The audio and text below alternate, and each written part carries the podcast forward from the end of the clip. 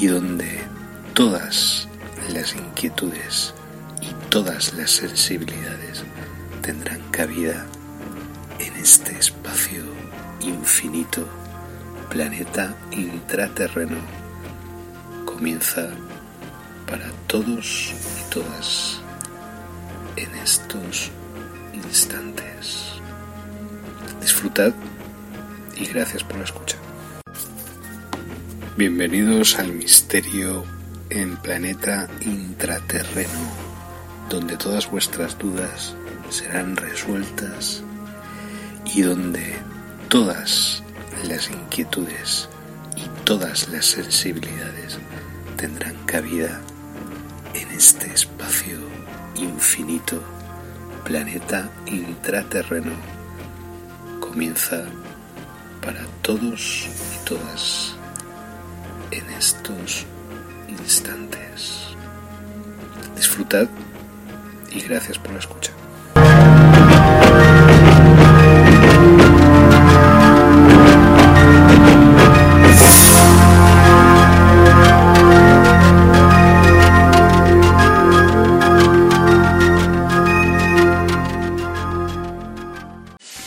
Bueno, hola, ¿qué tal? Eh, estamos transmitiendo en directo en esta noche aquí lluviosa.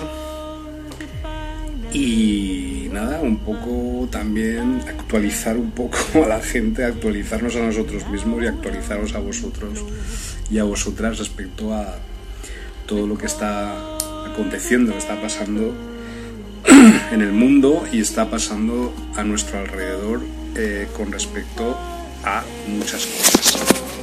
Por ejemplo, que a mí se me caiga la cámara. estos momentos. ¿Vale? Eso también es muy importante. Eh... Me parece que lo voy a tener que coger. Es un directo. Cosas del directo. Bueno, pues nada, eh, lo que os estaba comentando, aquí tengo uno de mis libros, este se llama eh, Inselgeist Movement, la Agezodlir y la apertura del sello. La apertura del sello, gran libro que os recomiendo. A pesar de que utilicé un- una tipografía arriesgada, la Hatzbailer, así pero claro, todos mis libros son arriesgados.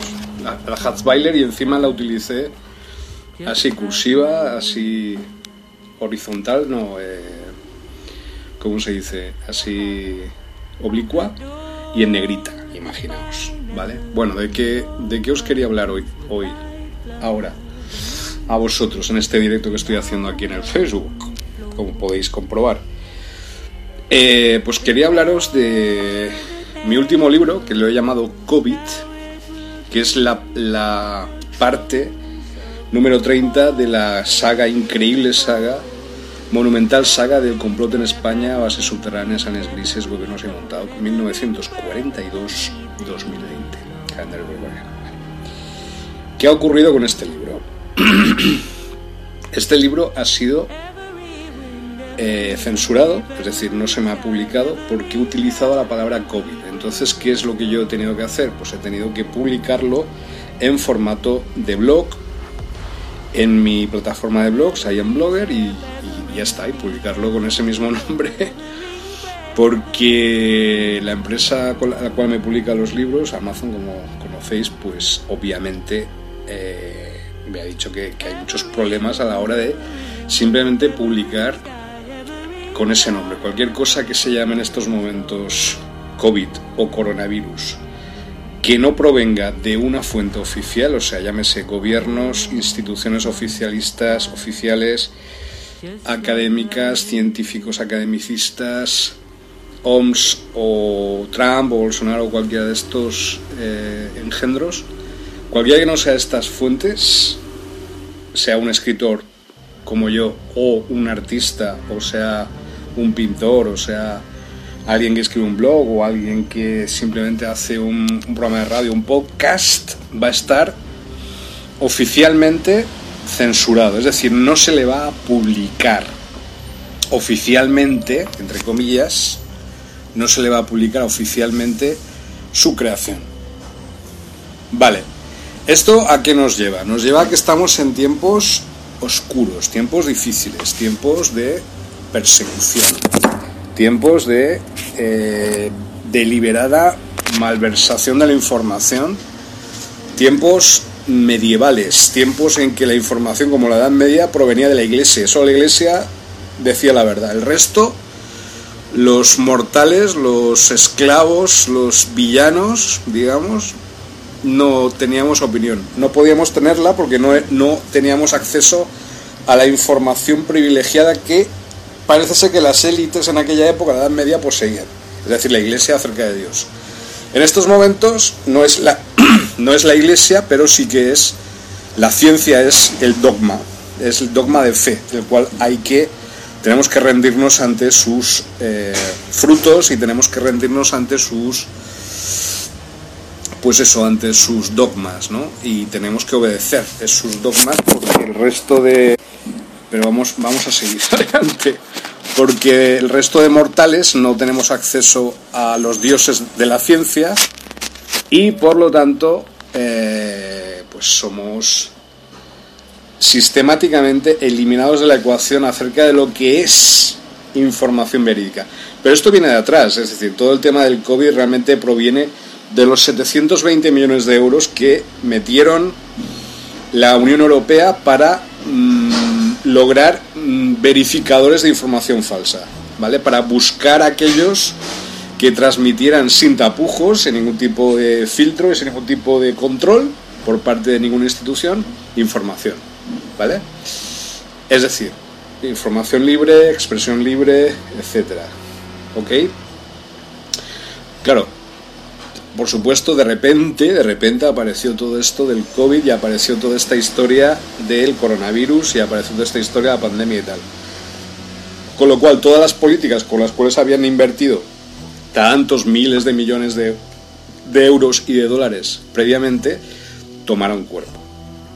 Tomaron cuerpo en el corpus teoricum de la sociedad de Internet, en la cual todos formamos parte, de tal forma y de tal modo que todo aquel que se dedicara a temas de conspiración extraterrestres, intentará mm, luchar contra la censura en Internet, por Internet, luchar por la libre expresión, por la libertad de expresión, por la expresión libre, etcétera, artistas, creadores, etcétera, serían sistemática y directamente perseguidos, eliminados, silenciados, arrinconados y muy posiblemente denunciados, eliminadas sus obras, quemadas sus obras como hacían los nazis en 1933 quemar libros como en Fahrenheit 713. Bueno, no es ese el número, pero bueno, ya sabéis de qué estoy hablando. Esas distopías se han vuelto reales. Es decir, ahora los gobiernos se han declarado los únicos potentados y los únicos eh, con capacidad de regir nuestras vidas. Flipa. Cuando son los mayores, son nuestros asesinos, los que nos roban todos los días y son los que nos están masacrando y encima les tenemos que rendir pleitesía porque mm, se supone que son nuestros héroes y que están salvándonos. Todo eso es mentira, obviamente. 30 millones de infectados y contagiados por un arma biológica que estos tíos han lanzado, ¿vale? Me parece muy bien. Yo ni siquiera me creo eso y ni siquiera me creo que exista como tal el virus, igual que tampoco existía el virus del SIDA. O sí que existía, pero la procedencia no era de la cual ellos estaban hablando, ¿vale? En este caso es lo mismo, es decir, estamos ante un momento, hay dos, hay dos frentes interesados, dos, frentes importantes. Por un lado está el frente de los conspiranoicos, en los cuales me, me incluyo, o me incluía, me incluyo de hecho, porque soy parte de uno de los grandes conspiranoicos, uno de los grandes escritores de la conspiración soy yo, del planeta, eso lo sabéis. Y por lo tanto iba a llegar un momento, más tarde o más temprano, que me iban a bloquear, o que me iban a censurar, o que me iban a perseguir, o que me iban a intentar perjudicarme o intentar eliminar mi influencia o intentar eh, hacerme daño, e intentar mm, usar la violencia contra mí e intentar usar todo tipo de estrategias eh, porque se supone que es peligrosa mi información. Ha ocurrido. Esta semana ha ocurrido. Mm, yo he llegado a un acuerdo con Amazon, realmente han sido bastante amables a la hora de, de definirme la situación, de decirme, bueno, tienes que ser sensible con lo que está ocurriendo. Obviamente, estoy de acuerdo con esa amabilidad con lo que siempre hemos resuelto nuestros asuntos mis amigos de Amazon. Desde aquí un saludo a todo el equipo de Amazon ahí en Seattle. Y yo, pero obviamente en estos momentos la sensibilidad que yo debo poseer tiene que ser en detrimento de lo que se supone está ocurriendo. Bien, ¿esto qué significa? Significa que mis amigos de Amazon no han leído ninguno de mis libros, ninguno de mis 420 libros no, lo han no los han leído, ninguno de ellos. Segundo, significa que mm, en este caso la sensibilidad que yo debo poseer respecto a la situación que se supone está ocurriendo no es en viceversa, es decir, no existe sensibilidad acerca del tema de la expresión libre o de la libre expresión. ¿Vale? Esto es muy sospechoso. Segunda fuente o fuente de energía que está ocurriendo, fuerza brutal que está ocurriendo en este planeta. Lo que está ocurriendo con esta bacteria, con este virus que se llama coronavirus, etc., es producto de un cambio de era que se llama la era psicozoica. Estamos pasando de la era de la biosfera, de la era, digamos, eh, cretácico, ta, ta, ta, ta, y estamos pasando ahora a, la, a otra era de la evolución del propio planeta que se llama la era psicozoica. Bien, la era psicozoica implica que todos los pensamientos de todos los seres más o menos inteligentes en este mundo, en este planeta, que incluyen a los humanos, no solo humanos, influyen sobre una esfera, una entidad supraentidad que se llama la noosfera. La noosfera está provocando los terremotos, está provocando mm, tormentas, está provocando ciclogénesis, está provocando incendios y está provocando el tema del coronavirus. Es decir, es producto de nuestra propia suciedad mental como especie. Es decir, no nos hemos preocupado de nuestros pensamientos los últimos 25 años. No nos hemos preocupado de purificar espiritualmente nuestro ser, nuestra esencia los últimos 25 años. El planeta Tierra ha recibido esta podredumbre, esta intoxicación mental por parte de sus habitantes, de los seres humanos, y ha respondido enviando un aviso. Este aviso es en forma de COVID o coronavirus. Estas son las dos principales versiones que, más que chocar entre ellas, están siendo complementarias una de la otra. Bien, Obviamente, como me he sido aleccionado y he sido bien entrenado desde el 11 de septiembre del 2001 acerca de cómo se está rigiendo el mundo y cómo se está dirigiendo los asuntos mundiales, no voy a ser rígido a la hora de mm, publicar mis libros ni voy a tampoco empecinarme en ser el detentador de la verdad. Obviamente, aunque lo fuera. Creo que me estáis comprendiendo. Entonces, mm, seguramente tendré que cambiar el título del libro por COVID y poner cualquier otra cosa, pues infección insecto o cualquier historia que se me ocurra o que sea necesaria utilizar. Todo esto os lo digo, os lo aviso para que no os preocupéis de acerca de que si yo voy a seguir publicando en Amazon o si yo voy a seguir publicando libros. Voy a seguir publicando libros, voy a seguir publicando en Amazon, por supuesto, bajo esa protección, entre comillas, puedo seguir enviando ciertos mensajes. Lo que ocurre es que ha habido un cambio en mí, es decir, ha habido un cambio en mí. Yo ahora estoy en el punto de decir, realmente necesito esa protección, entre comillas, o realmente es una sujeción, es un control, es una forma de destruir mi libertad. Porque si destruyes la libertad de expresión que yo poseo y la limitas y la controlas, tú estás amigo, amiguito y amiguita, ¿Vale? Entonces estoy por tomar otro tipo de dirección en mis emprendimientos y en mis formas de expresarme y de expresión. Obviamente esto lo vais a recibir y esto lo vais a sentir plenamente en vuestras plataformas de información y vais a notar ese cambio que yo, como os digo, os estoy avisando ya de antemano. No es que ahora me, vaya a volver un autor de fanzines, ni un autor mm, casposo, ni me voy a hacer punky, ni voy a ir a las ocupas, ni voy a... Creo que no es el tema, ¿vale? Pero desde luego voy a, tener, voy a tener que buscar o encontrar una solución, una salida factible. No sé si a lo mejor voy a empezar a publicar a través de la Deep Web. Es decir, voy a publicar incluso allí Deep Web mis, libros e incluso mis blogs. Puede ser una salida, pero tampoco lo veo factible por otros motivos. La Deep Web fue construida. Por lo tanto, no vamos a utilizar. Vamos a utilizar una solución que nadie conoce, que de momento nadie sabe que la voy a utilizar, que la vamos a utilizar, que la tengo escondida ahí desde hace más de 25 años y voy a utilizar una solución alternativa a este momento realmente aterrador del planeta en el cual estamos viviendo y al cual hemos entrado. De repente los gobiernos se han dado cuenta y pretenden gobernarnos y pretenden mandar sobre nosotros, cuando no los necesitamos, de facto. Yo prefiero el Ministerio de WhatsApp que el Ministerio de Administraciones Públicas, por ejemplo, de España. O yo prefiero el Ministerio de Facebook al Ministerio de, de defensa, ¿no?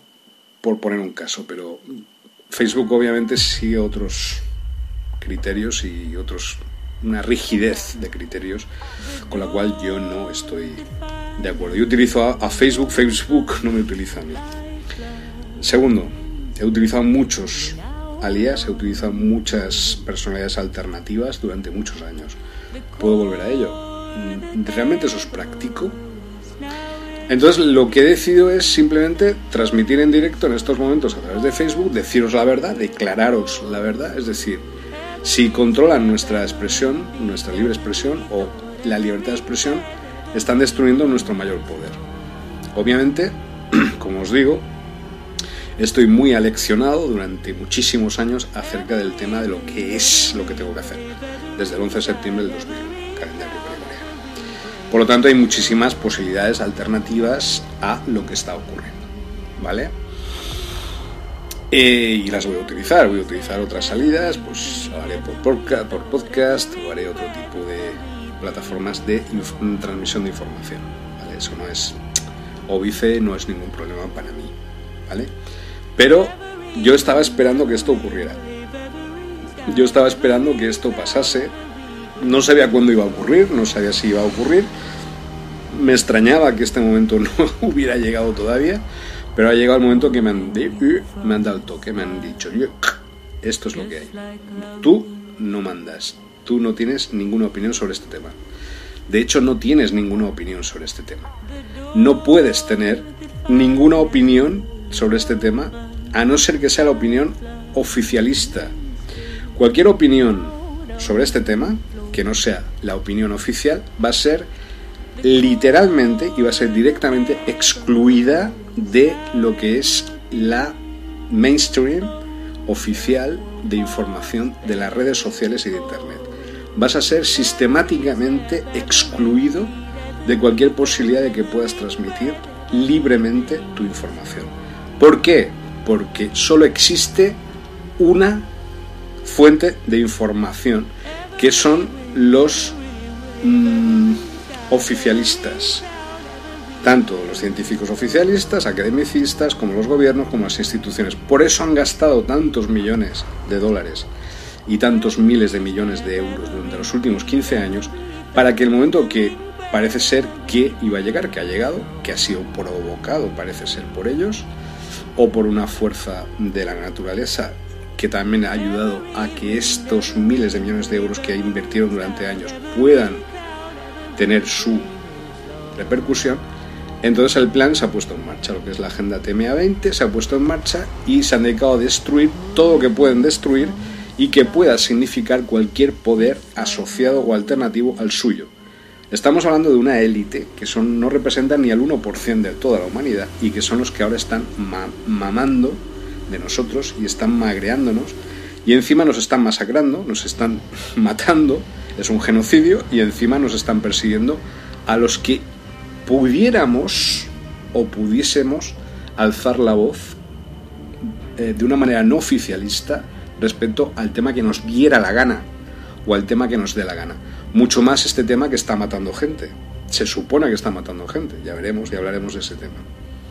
Entonces, claro, en este momento es muy extraño que cuando muere tanta gente, en vez de abrir los canales de información, libertad total para que toda la gente pueda opinar y encontrar entre todos la solución, porque no creo que los gobiernos tengan solución para nada, más bien es al revés, son ellos los que han creado los problemas en los últimos 25, 30 años en este mundo, en este planeta.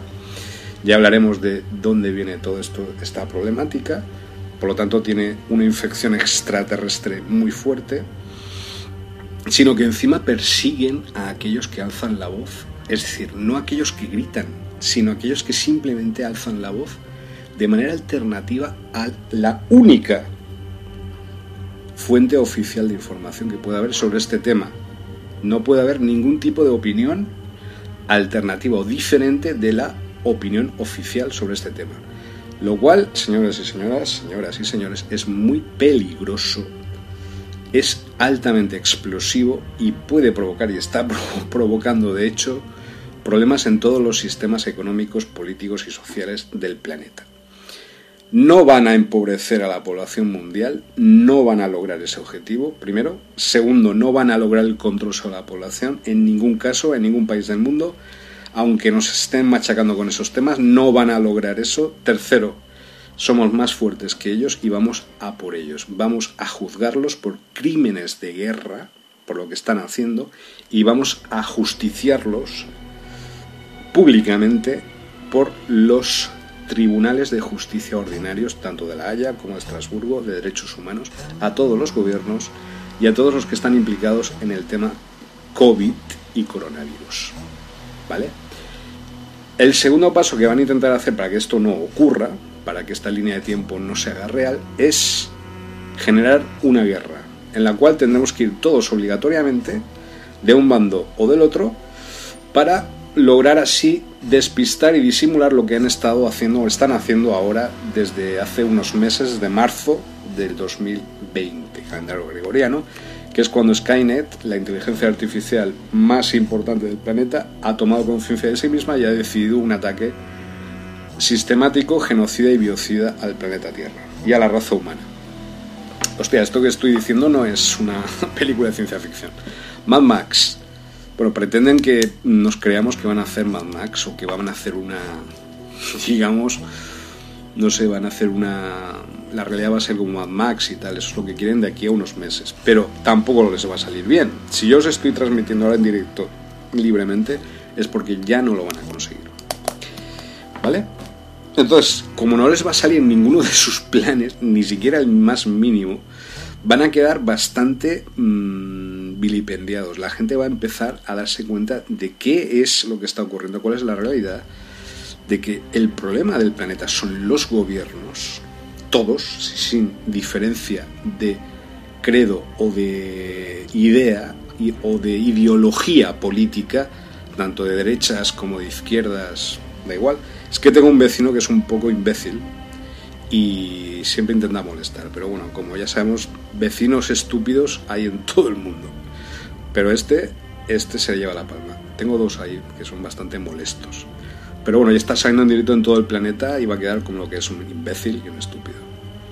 Vale, pues eso. Entonces, eh, toda esta concreción de políticas que estamos asistiendo es precisamente para la persecución, para el asesinato masivo de personas que puedan ser o representar movimientos alternativos al poder imperante, séase revolucionarios, séase alternativos, séase Ocupi, séase lo que sea, Assange o cualquier tipo de persona o institución o gente que pueda alzar la voz en contra de los gobiernos, de los malos gobiernos, como diría el subcomandante Marcos, y de hecho van a utilizar toda esta información de lo que os estoy diciendo, de no hablar acerca del coronavirus, a no ser que sea la versión oficial, para encontrar a quiénes son los que forman parte de la resistencia. es como digo, no es una resistencia armada, es una resistencia mental, es una resistencia de ideas. Porque ellos no comprenden, porque son tan estúpidos, son tan ignorantes, son tan burros, que piensan que el poder, que la cultura, que las élites culturales incluso, proceden de la territorialización de su propio poder omnímodo sobre el resto de razas extraterrestres o del planeta. Esto desde el punto de vista reptiliano o illuminati, Entonces, claro, cuidado, cuidado, cuidado con lo que les va a pasar a partir de ahora, porque les vamos a ir a por ellos. No es que ahora nos vayamos a, a quedar quietos y nos vayamos a, oh, ¿y ahora qué vamos a hacer? No, o sea, vamos a por ellos, vamos a por todos ellos. Los medios de comunicación de masas, los gobiernos, etcétera, etcétera, etcétera. Pero bueno, va a ser muy brutal lo que les va a pasar. Pero igual que ellos han utilizado todos sus recursos en los últimos meses, brutalísimamente hablando, nosotros vamos a utilizar el doble de inteligencia para acabar con este reinado del terror, del horror, del control y de la exclusión y de la destrucción de la verdad sistemáticamente. ¿Por qué? Porque si hay una sola versión, si solo existe una versión oficial acerca de cualquier hecho o evento importante, importante como digo, que está ocurriendo en nuestro planeta, en nuestro, no el de ellos, nuestro planeta, mi planeta, mi mundo, ellos no pueden seguir con su poder. Simplemente esta transmisión que estoy realizando en directo ya les está destruyendo de facto. ¿Vale? ¿Por qué? Porque piensan que todo el mundo va a estar con miedo, asustado, escondido en un rincón, temblando, a ver si pasa el coronavirus. ¿Vale? Eso es lo que piensan, o ese es el plan que ellos tienen. Que somos ovejitas o que somos víctimas. ¿Vale? Pero claro, nosotros no estamos solos, nosotros tenemos miles de ejércitos. Tenemos un ejército que son miles de millones de personas, que es el 99% del planeta. ¿Vale? Que la verdad es que están bastante hartos y hartitos de que vayan a convertirnos en esclavos ahora de una máquina o de una inteligencia artificial cuántica o, o fotónica. Me da igual. ¿Vale? Cualquier tecnología no benéfica para el planeta o para la raza humana. Está el momento que estamos viendo y es tan interesante, como dicen algunos, el momento que estamos viendo, la palabra no es interesante, es intenso, que mucho me temo que las cosas van a empezar a repercutir en contra de los intereses de los gobiernos, como digo, de las corporaciones, de los bancos, de las empresas multinacionales, de las instituciones academicistas, de toda la el complejo militar industrial y todo el complejo farmacrático sanitario del planeta, que es una auténtica mafia. ¿Vale?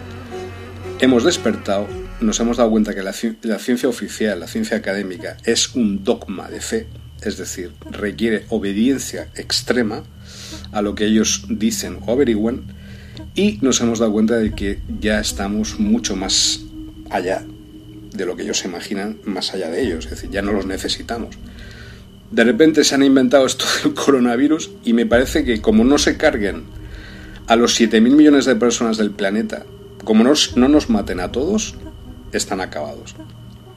Es decir, bueno, hay 30 millones de infectados, bueno, pero quedan 6.960 millones de personas que todavía no tienen el coronavirus. ¿Vale? ¿Ok? Entonces, o matan a los 6.830 millones de personas restantes o están perdidos, están acabados.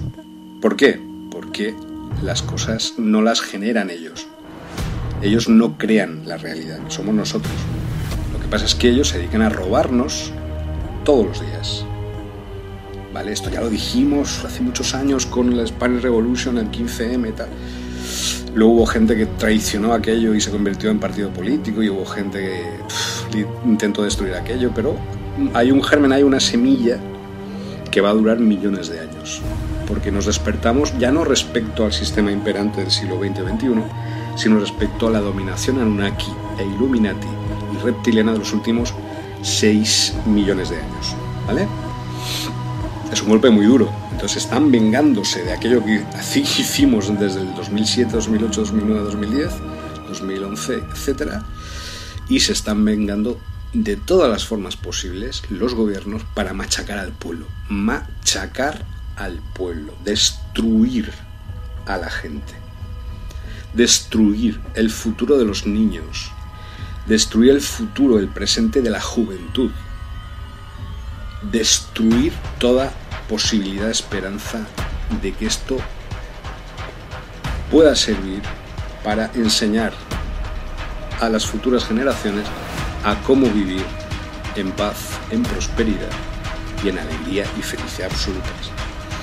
Pero resulta que hay un esquirla ahí, hay un pequeño problema en ese camino, que es el complejo militar e industrial. Militares, se me ha faltado hablar de ellos, que son los grandes protagonistas de este golpe militar del 2020. La UME y en España emergente, todo eso están implicadísimos, los más implicados en todo este tema. Bueno, ya está. Es decir, esto es lo que vais a hacer, pues una pandemia muy bien, ¿algo más? No habéis podido hacer nada, no habéis podido eliminar las o las bases económicas sobre las cuales nos fundamentamos, porque no sabéis cuáles son nuestras bases económicas. No habéis podido destruir nuestros ahorros, no habéis podido destruir nuestra capacidad de ahorro, nuestra capacidad de producción o y nuestra capacidad de consumo. Por lo tanto, si no podéis destruir la base de la economía que somos nosotros, porque nosotros somos el producto último el cual se vende en esta economía post-histórica, pre o proto-maquinal por parte de la inteligencia artificial, la cual pretende vendernos como si fuéramos un producto de consumo más dentro del mercado. Porque, ¿Por qué? Porque como somos más de 7.000 millones de personas, nosotros nos hemos convertido en un producto más a vender, igual que las naranjas o igual que una silla. El ser humano se ha convertido en carnaza. y mm, según algunas teorías, ahí sigue el imbécil intentando ahí molestar, el vecino este. Según algunas teorías, esto es porque nosotros no estamos en el top, no estamos en la punta de la pirámide de lo que llaman los ingleses food chain, la cadena alimenticia o alimentaria. Existen otras razas por encima de nosotros, reptilianos et alie, ¿vale? Etcétera, etcétera, etcétera, etcétera, etcétera. Bueno, yo aquí voy a estar el tiempo que dura la batería de mi, de mi móvil. Yo no sé cuánto me queda de batería. Voy a intentar mirar.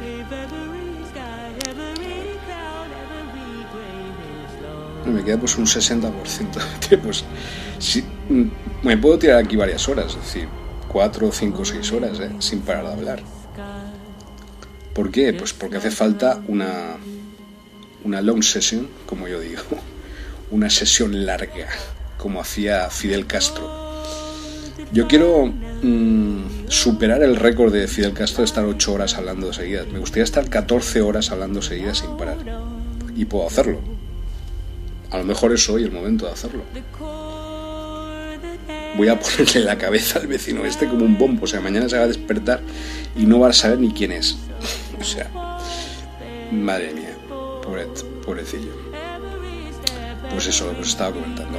Entonces, este libro, que aunque parece un poco extraño, lo es, es extraño, se llama dentro del Geist Movement, movimiento Geist lo llamé la día la apertura del SEO. La día es una tecnología, ¿vale? Por parte de los fundadores insectos, los limunienses, que eh, provocará un cambio o una, mm, una nueva era, digamos, dentro de lo que se puede considerar la realidad consensual 3D este cambio de era va a provocar tal revolución en las ideas y tal revolución en lo que se considera real y se considera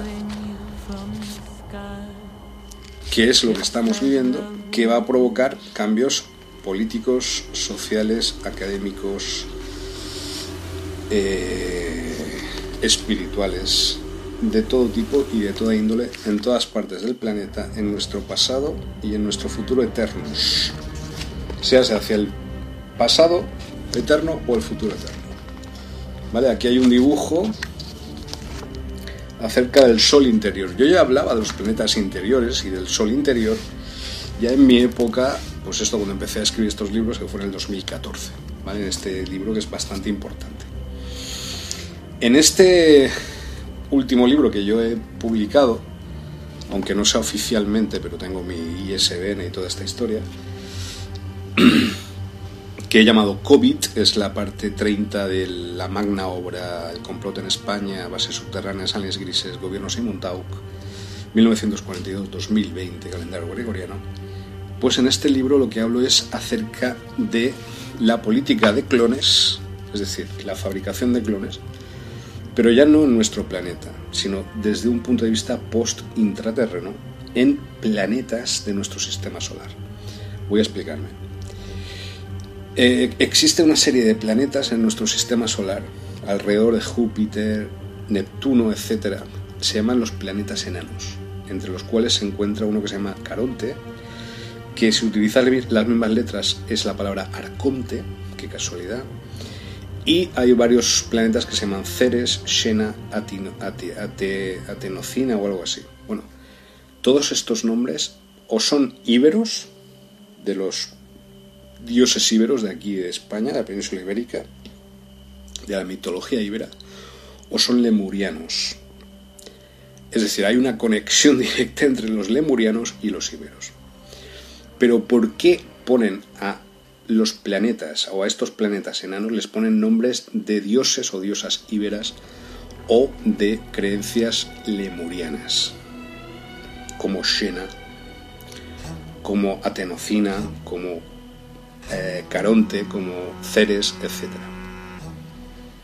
Entonces empezamos a investigar, empecé a investigar y nos dimos cuenta de que existe una población flotante en nuestro sistema solar de humanos y que no residen en nuestro planeta, viven intraterrenamente hablando, entre comillas intraterrenamente hablando, porque habría que hablar de intracereniamente hablando, o intramarcianamente hablando, o intraxenamente hablando, y viven bajo el manto de cada uno de estos planetas enanos. Se ha demostrado la existencia de océanos intraterrenos en alguno de estos planetas. Bajo una cáscara o bajo un manto de metano sólido se encuentra toda una civilización intraterrena viviendo en muchos de estos planetas. ¿Vale? Resulta ser que todos estos seres, todos estos seres humanos como nosotros, mitológicamente hablando, se corresponderían a nuestros dioses o a nuestras deidades, a nuestros matadores asesinos de dragones.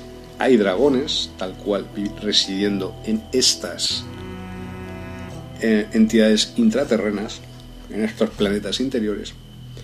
Y nuestro Sol, nuestro maravilloso Sol, dentro de él existe otro Sol interior y existe civilización humana viviendo en su interior.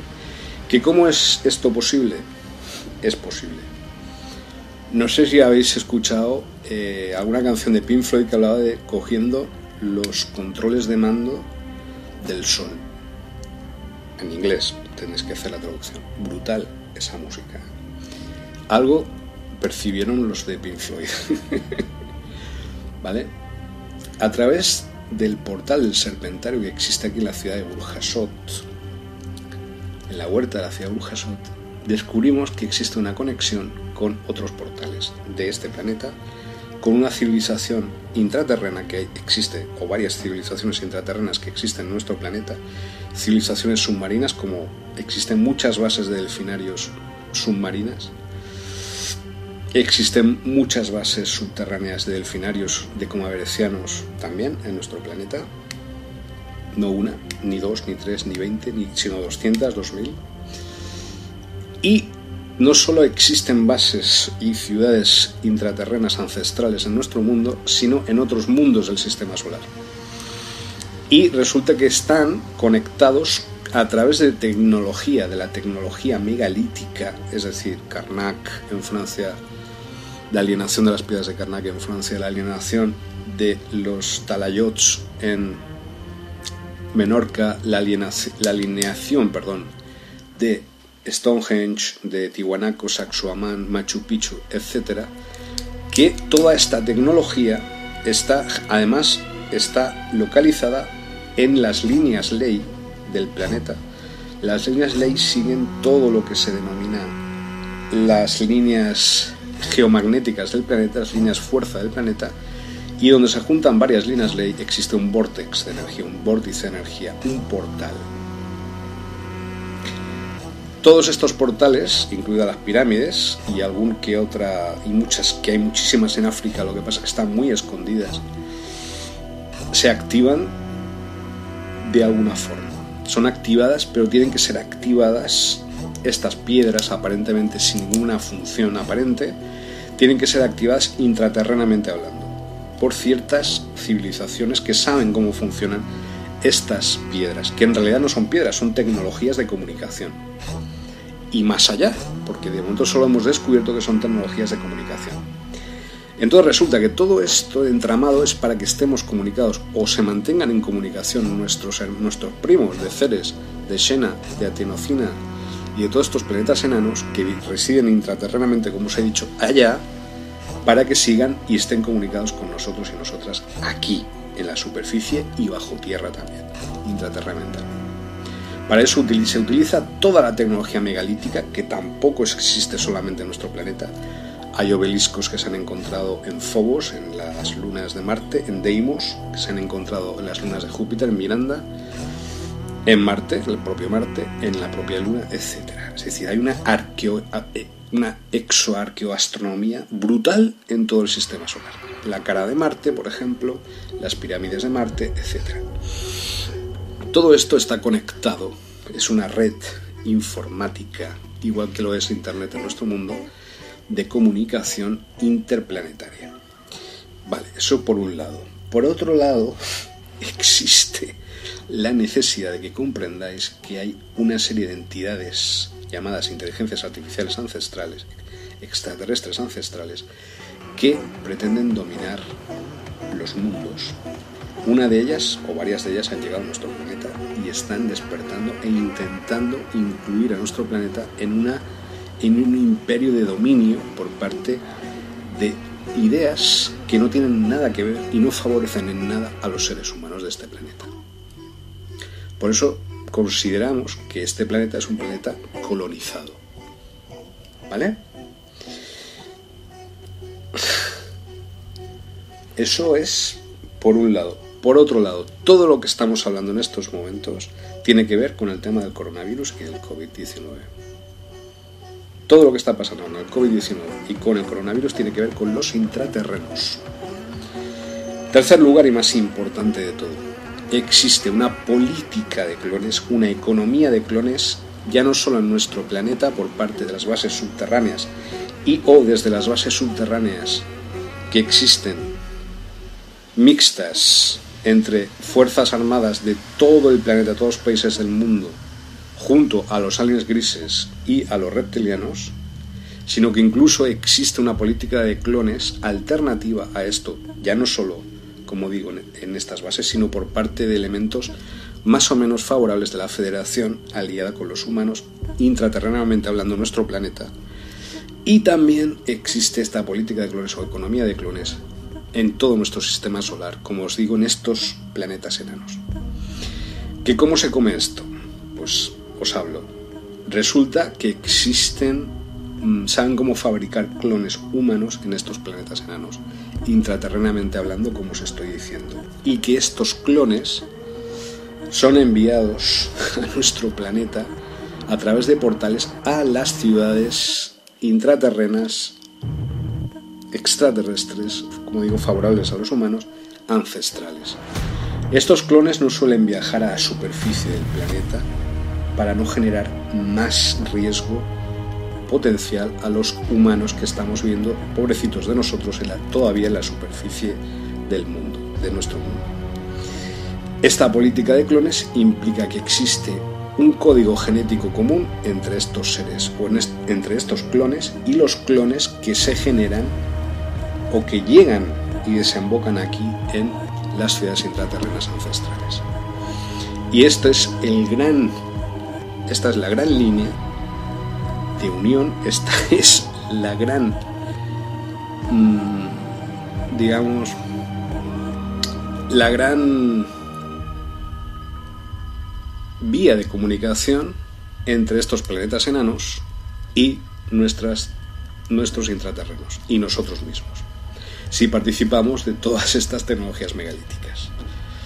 Pero estas tecnologías megalíticas son por un lado el origen de toda esta política de clones, como os digo, el, sistema solar es una política de clones interplanetaria y al mismo tiempo también provocan que se activen estas tecnologías megalíticas. Pero las tecnologías megalíticas son solo la base sobre la cual generar esta economía de clones y esta política de clones interplanetaria en todo el sistema solar.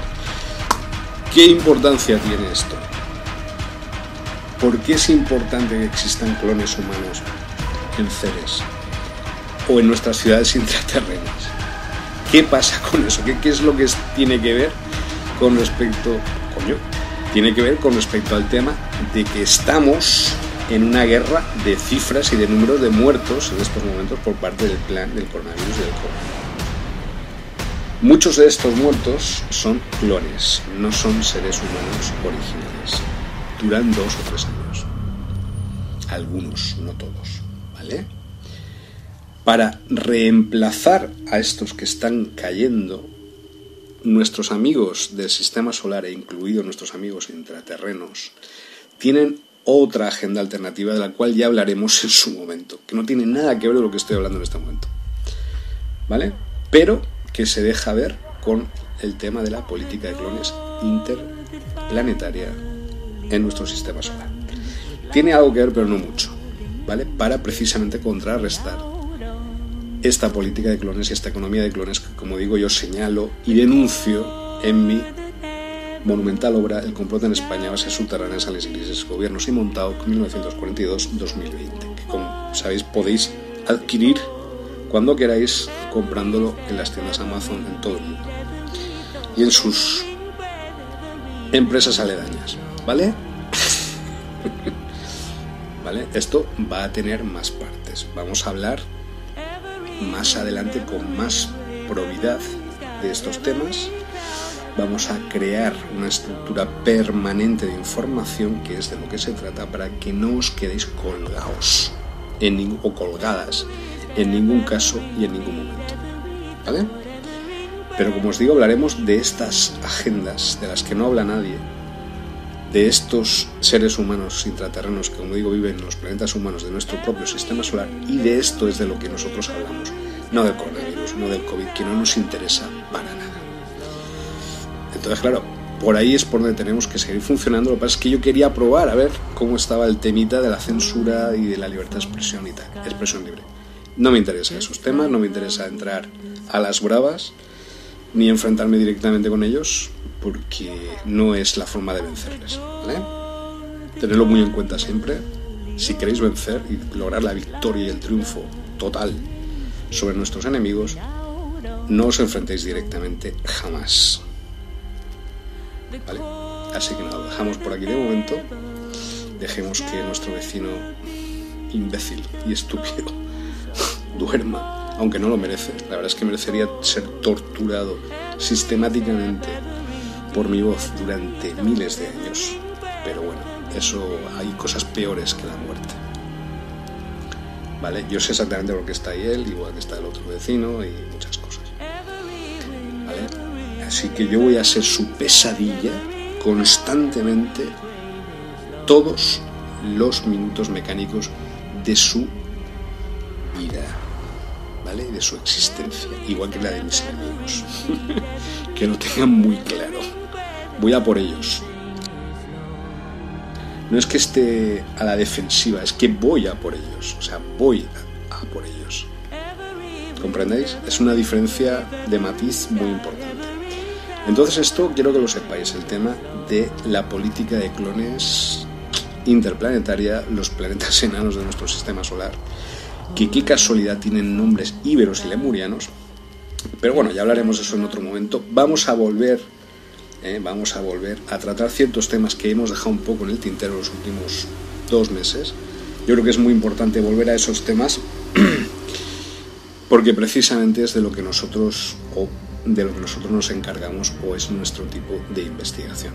¿vale? Pues mm, vamos a volver a hablar antes de todo el tema que fue descubierto del portal de Serpentario, en todo lo que yo estaba hablando y yo estaba investigando acerca de ciudades intraterrenas ancestrales, extraterrestres ancestrales, y voy a volver a retomar el hilo y voy a estoy de hecho estoy construyendo un mapa tridimensional 3D de todas las ciudades intraterrenas en España ancestrales con varios niveles, varias capas de profundidad.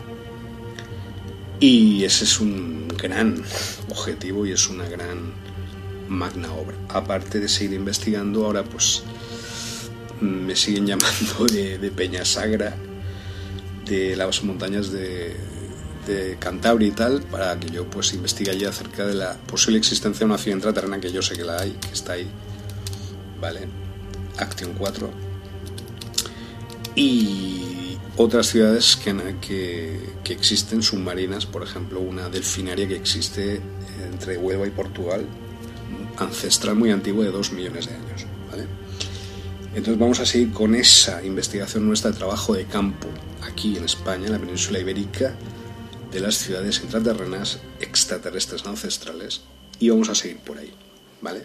Aparte, pues todo lo que estamos descubriendo acerca de portales lemurianos, tecnologías megalíticas, planetas enanos y todas estas cosas que también mmm, forman parte de lo que pasa es que yo no sé mucho de esos temas. Mm, entonces ahora voy a volver a lo que, lo que yo sí que sé más, que son pues eso, las ciudades intraterrenas ancestrales en España, eh, las bases subterráneas, eh, mixtas militares, eh, Fuerzas Armadas Españolas, Ejército Español, aliens grises reptilianos, todo eso relacionado con los gobiernos de España, con las tecnologías de control social Montauk y con los aliens grises, que es la base desde la cual inferimos todo el tema de las ciudades intraterrenas en España.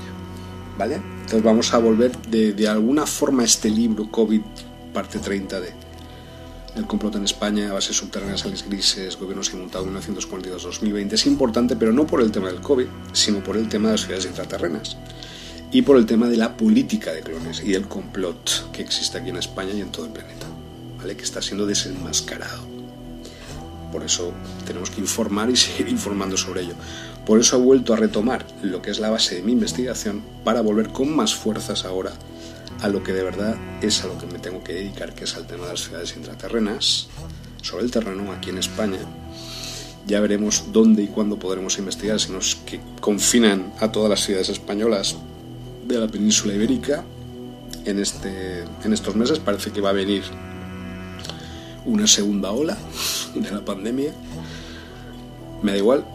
Y yo pues voy a intentar investigar aunque sea yo solo, yéndome cogiendo coche o, o el tren, yéndome a donde tengo que ir y encontrando las pruebas necesarias del hallazgo de las entradas y salidas de las naves donde se encuentran las ciudades intraterrenas en España, tanto aquí en Valencia donde resido como en todas las partes del el globo. En principio en España, pero me puedo ir desde Norte de África, Norte de Europa, Asia, donde sea, para investigar. Yo soy como Fran de la Jungla, como Félix Rodríguez de la Fuente, pero del tema intraterreno, ¿vale? Yo soy ese. Yo sé que ahora pues hay por ahí alguno que se hace llamar Indiana Jones y tal, pero de Indiana Jones no tiene nada más que el nombre y la apariencia y que tiene mucho dinero su familia. Pero chaval, bájate del burro, me da igual la ascendencia de tu familia, yo soy el que se ha currado el tema en España de las ciudades intraterrenas y yo soy el único que sabe en este país acerca del tema este. De momento no me ha llamado Iker, no nos hemos intentado de alguna manera poner en contacto con Carmen Porter y con Iker Jiménez y tal, pero mm, de momento ha sido un absoluto silencio por parte de ellos, lo cual indica, quiero decir que no somos personas rígidas, indica que nosotros no los necesitamos, pero algo me dice que ellos sí me necesitan a mí acerca de este tema. Y no solo este tema, Iker, vete preparando porque tu estilo no me gusta, no me convences. aunque tengas colaboradores insignes como el señor Enrique de Vicente, al que yo respeto mucho, pero no me convence nada de todo lo que estoy viendo aquí, de los señores del misterio, de lo paranormal en España. Me parece que es una caterva, una mafia. Año cero, enigmas tal, todos a mamar del mismo, de la misma ubre. Pero ahora hay una ubre más grande de la cual mamar, que yo sé cuál es, la cual vosotros no podéis mamar. Tengo 400 y pico libros publicados, Iker. Tengo podcast por ahí. Soy reconocido ya no solo en España, en Estados Unidos, en Alemania, en Brasil. Mucha gente. Ahí hay algo que a ti se te está escapando. Vete preparando. ¿Vale? Vete preparando. Y nada, eso, estamos ahí preparados para cualquier cosa, dispuestos a la, a la batalla. A ver, de momento veo que tienen bastante miedo de enfrentarse a mí, de enfrentarse a mis ideas. No quieren más que enviarme pues a los cuatro freaks que están ahí en las cuatro plataformas de podcast y las cuatro historias que se montan de página web del misterio, pero los utilizan como carnaza para intentar averiguar información la fuente de información cuál es acerca del tema de las ciudades intraterrenas en España. Ni uno solo de ellos ni de ellas ha logrado saber exactamente de qué es, de dónde sale esa fuente de información. Ni lo sabrán, claro, obviamente. Luego, también eh, el problema en España de el registro intelectual, de la propiedad intelectual de los creadores, de los escritores. Vamos a ver, eh, señores y señoras en España, yo me rijo por la mm, legislación internacional acerca de los ISBNs, acerca de los registros editoriales y acerca de la política de protección de datos de los creadores. No podéis utilizar ni, ni una sola de mis investigaciones, mucho menos el proyecto Montauk, sin mi permiso. La persona ha utilizado sin mi permiso esta información. Una investigación que yo realicé en el año desde el año 2014. Proyecto Montauk. ¿Vale? Una persona sin mi permiso utilizó la expresión Proyecto Montauk. Y la utilizó para beneficiarse, porque esa persona vive en un pueblo aquí cercano, que es un pueblo dedicado a la cerámica, muy famoso. Y esa persona hizo una cosa que en muchos países es perseguida legalmente, utilizar información, aunque solo sea una palabra, para su propio beneficio, sin mi permiso. Desde ese momento que yo no tengo ningún contacto con esa persona. Es más, esa persona con la cual íbamos a trabajar, íbamos a hacer incluso un podcast y una radio común, yo iba a tener un, parece ser, una sección todas las semanas. Yo no necesitaba eso, obviamente, estaba simplemente testándola pues de repente esa persona que me robó, que cometió un delito, se enfadó y dijo que ya no quería colaborar conmigo. Obviamente desde entonces que yo no colaboro con esa persona ni con ninguna de las personas que están cercanas a ella o adheridas a ella.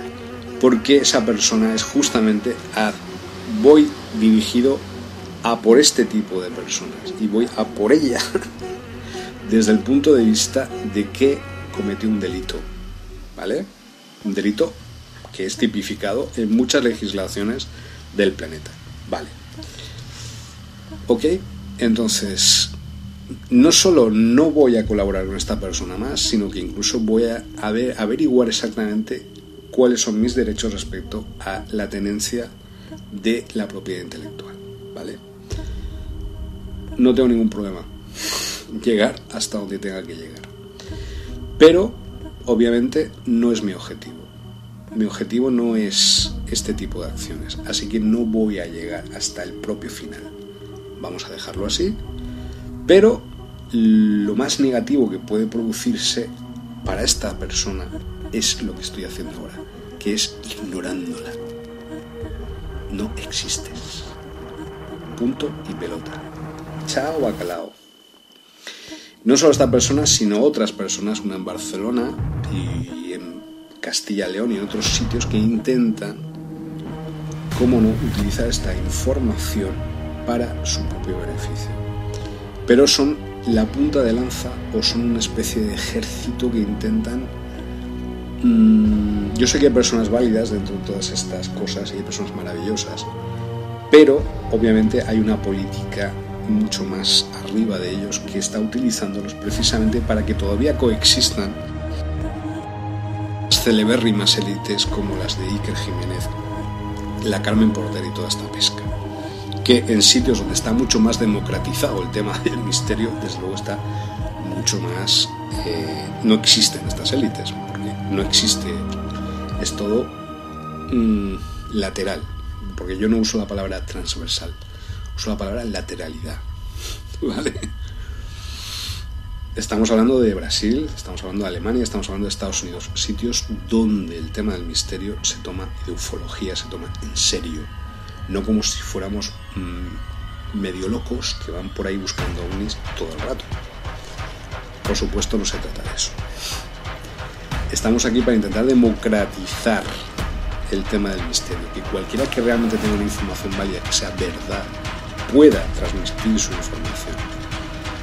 Estamos para eso no para apoyar a los mandamás de las élites del misterio que vamos a por ellos, pero también a por toda esta base de gentuza que intenta apropiarse de la información y evitar que haya un cambio mental necesario para eliminar estas estructuras que llevan en nuestro país desde la Edad Media, debido a la Inquisición, al señor Torquemada y a otros inquisidores que se dedicaron a torturar a miles de personas por pensar de forma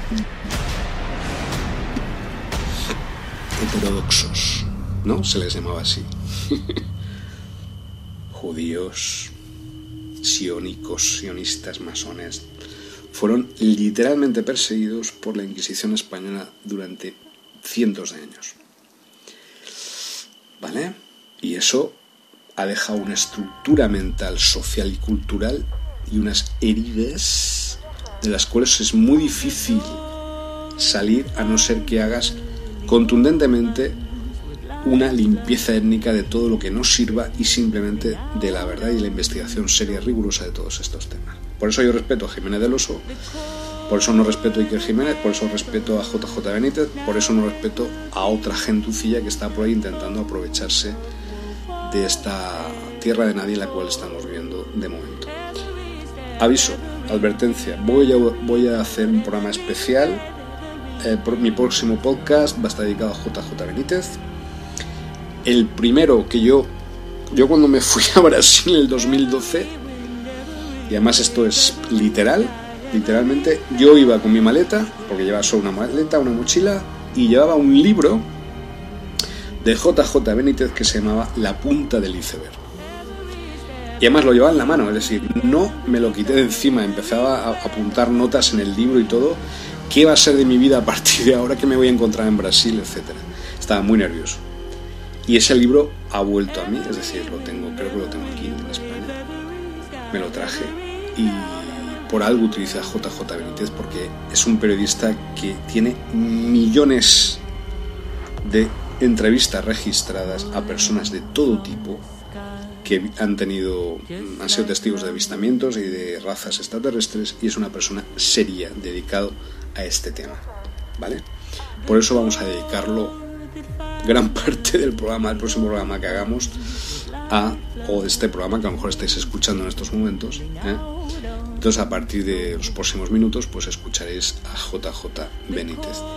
Es muy posible que también aparezca alguna voz alguna fuente interesante en este programa nuestro.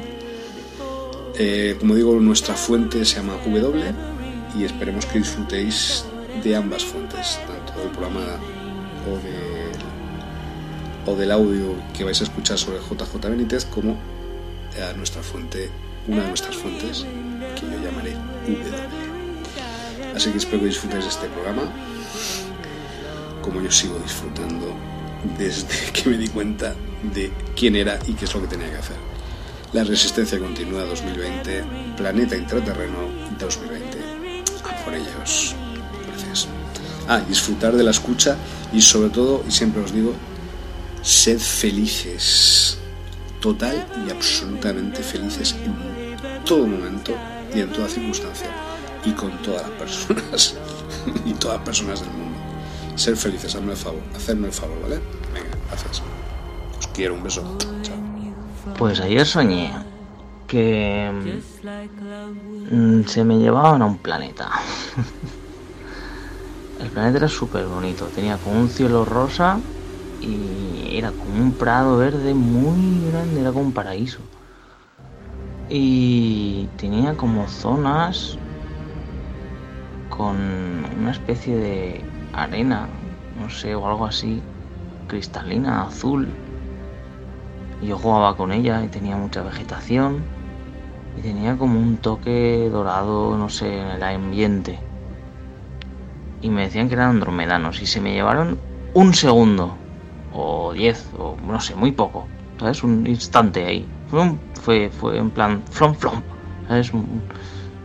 Y luego ya, o sea, había como naves tal, pero ya no sé qué más. ¿Qué más soñé? También soñé. Ah, sí, soñé como que se me aparecía como una visión de unos ojos que miraban fijamente y como rollo mensaje extraterrestre, ¿sabes? Rollo típico de un poco de película, unos ojos femeninos, ¿sabes? Mirándote azul, todo muy azul, así como y como una, una pantalla, ¿sabes? Y era como esto es un mensaje, ¿sabes? No sé. Y era en plan era de amor, era un, eh, me decía que era un... Creo que te lo dije. A ver si ya te lo he contado. Ah, no, se lo conté pardo. Era como una reina de las hadas y me decía que era que se llamaba Campanilla. Y, y era así como muy guapa y pelo rizado. Y me miraba y me decía que cada día tenía un pensamiento para mí. Cada día tenía un recuerdo para mí. Y eso lo hacía con todos los seres. Y... Y es curioso porque es que ese día, Daniel, el chiquillo con el que yo estaba, con el que yo estoy, el autista, de repente dijo, campanilla, campanilla, en, uno, de, uno de sus... de sus... porque él siempre está hablando, ¿sabes? Bueno, pues a ver, ¿qué te puedo decir sobre la Atlántida? Sobre la Atlántida... O sea, la, Atlántida era una de las dos civilizaciones, digamos, de luz que hubo aquí en la Tierra, ¿no? Y estaba Lemuria y la Atlántida y mm, creo, yo diría que Lemuria, eh, yo creo que Lemuria tenía, estaba más, más alta en vibración y que la Atlántida en realidad ya fue un poco menos, porque empezaron ahí a tecnologizarse mucho y creo que ahí vino un poco el declive, luego hubieron guerras, pero, pero las dos eran, tenían mucha luz, mucha alegría y están muy conectadas con el corazón. Eh, y yo creo que primero fue el Lemuria y luego fue el Atlántida, aunque no estoy seguro. O sea, es que yo eso tampoco ¿sabes? No sé, a mí yo sé que es como que me dijeron eso, me comunicaban un poco eso. Una, noche soñé que me, decían, yo te he contado, alguien, como que alguien o un ser, me decía, yo te he contado la historia de la Atlántida, te lo he contado todo, tío. ¿Sabes? O sea, mmm, tienes mucha información. Mmm, evoluciona, cabrón. ¿Sabes? y, y, nada, y pues pues la Atlántida y los vascos, pues es una relación directa, o sea, em, está, está la, historia está de que o sea, los vascos llevan conectados con Sudamérica desde hace mucho tiempo. De hecho, es, un poco un enigma cómo saben ellos, cómo sabían, cómo se iban a cazar ballenas hasta Sudamérica hace muchos siglos antes de Colón, ¿sabes? ¿Cómo sabían todo eso? pues porque tenían en su memoria ancestral pues grabada esa conexión con Sudamérica. Eh, um, bueno, ya podemos hablar también de de la pelota vasca, todo esto, que también era un juego que parecía que los aztecas tenían algo parecido. Pero bueno, eh, la historia es que, como tú has dicho muchas veces, pues los vascos volvieron. Yo tengo como una especie de, como alguien me dice, es como si no sé, me lo dicen atemporalmente, no sé, una como si siempre me hubieran dicho que que Gaia les había reservado el Euskal Herria, hostia, esto suena un poco igual mm, nacionalista, pero no, ni mucho menos. Me refiero a que mm, el, el, sitio donde ellos estuvieron era como un regalo que, que les había hecho Gaia especial para los vascos. Igual, yo también, por ejemplo, también soñé que Gaia nos había, cuando teníamos la figa tendra, nos había dado, nos había dado el, la figa como un, como un regalo suyo, ¿no? E, ella, cada vez que alguna comunidad de gentes o de tal, o va a un sitio a evolucionar o a socializarse o a, tener una experiencia, eh, para ella son eh, regalos que nos da para Gaia. Entonces el, regalo de, de Euskal Herria fue como un regalo muy grande, aunque eso es, pasa con todos. ¿no? Entonces ella de, algún modo cuando vino el diluvio les guió, les guió a ellos por sus túneles y por túneles que ya ellos ya habían hecho, ¿no? Pero que ella de algún modo ella les atrajo, ¿no? Ella y otros seres les, les, atrajeron a, a ir por los túneles hasta hasta Euskal Herria. Y, y eso, entonces pues los vascos un poco pues han ido recordando, eh, tienen ese recuerdo de que ellos forman parte de algo muy antiguo, muy antiguo, pero que no saben qué es. Y eso cualquier vasco te lo dice, ¿no? Que es como que lo vasco es un misterio, que no se sabe por qué, qué tal, que viene viene de algo muy antiguo, pero no saben bien qué es, saben que hay algo que flota ahí en una energía especial. Ellos lo saben, lo intuyen, pero no saben, nunca te saben decir qué es. De hecho, han sido muy manipulados por muchas teorías, como la de la teoría de la evolución, que yo no sé cómo, cómo esa teoría se da en las clases, porque es una teoría que no está demostrada y que sin embargo se da, porque hay un eslabón perdido que no se puede demostrar. No se puede demostrar, pero sin embargo te lo conectan. Siempre te conectan lo vasco con el cromañón. ¿Sabes? Como, como no, no, vosotros como queriendo tapar el pasado esplendoroso que tuvieron, ¿sabes? Eh, como diciendo, no, no, vosotros no venís de una edad dorada de esplendor, no, vosotros venís del mono, ¿sabes? Y así fue como los Illuminatis, pues eh, infiltrándose en las teorías académicas y en las escuelas y en las universidades y en todas las disciplinas, arqueología, historia, todo, eh, infiltrándose de mil maneras, eh, consiguieron pues atar eso, atar eh, eh, una civilización que estuvo en la Tierra, que fue la de unos homínidos que se desarrollaron, igual que estuvieron, que también existieron dinosaurios y cosas así, pero no fueron el pasado de los humanos. El pasado de los humanos es otro.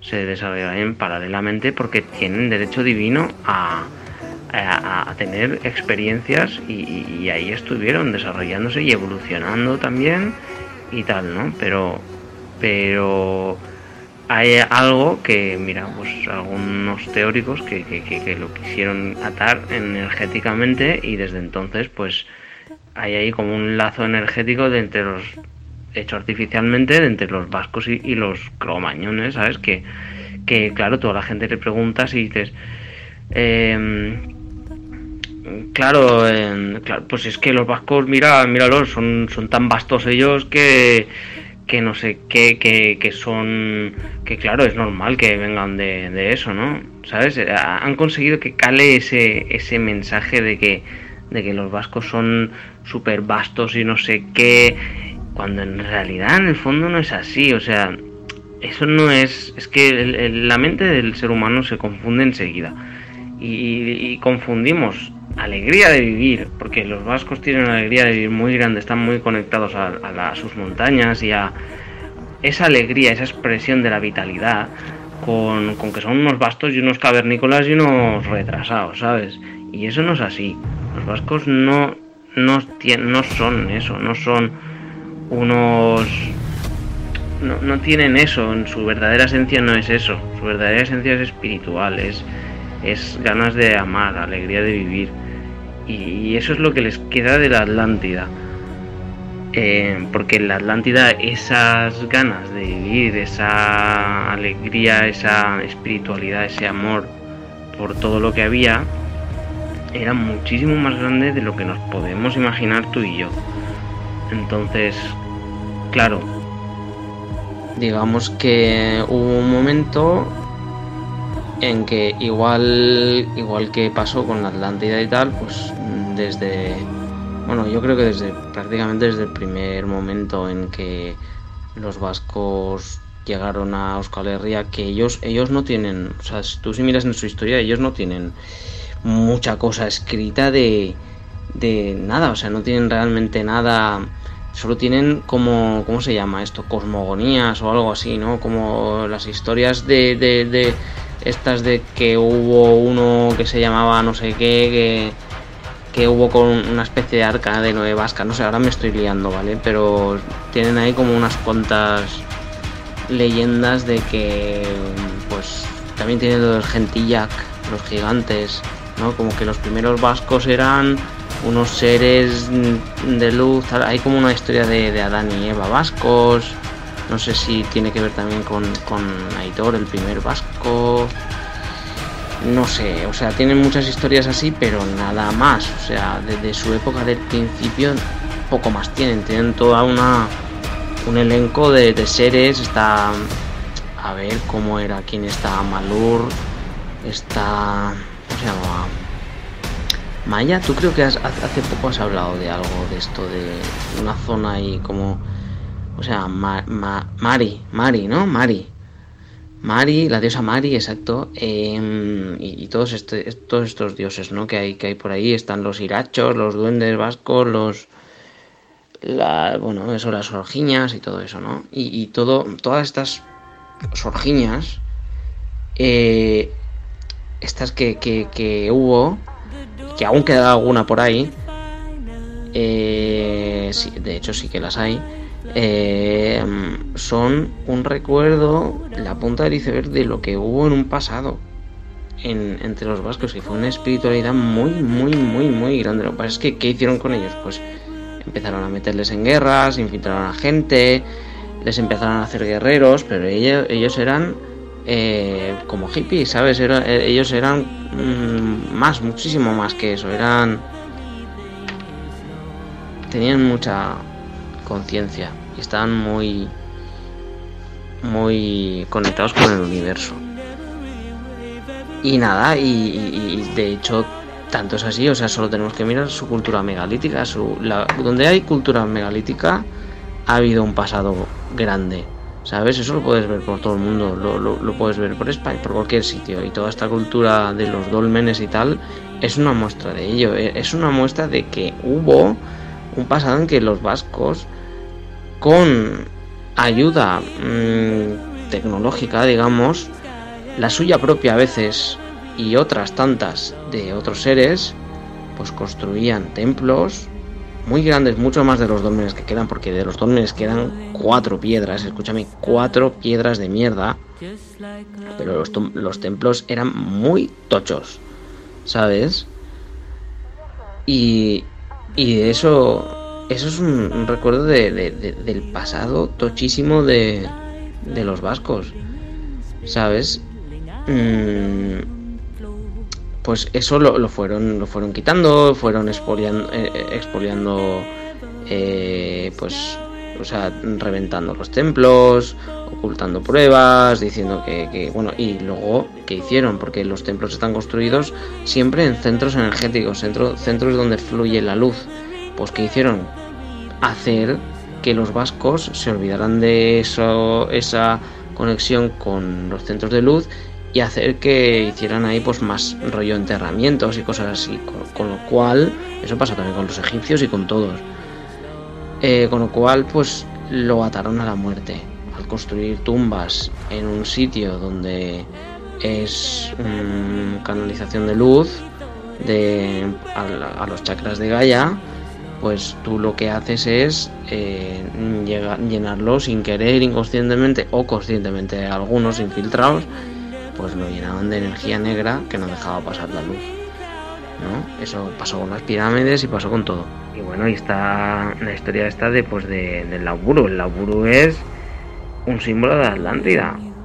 Es el símbolo que se fueron pasando de padres a hijos por toda por todo el mundo, por todo el mundo, todas las civilizaciones del mundo, porque el mundo de repente se, se dividió en civilizaciones y lenguas, antes solo había una lengua y una civilización y de repente se dividió en mil tribus perseguidas por ahí por las tormentas, los, los diluvios y las guerras y en lenguas diferentes, ¿no?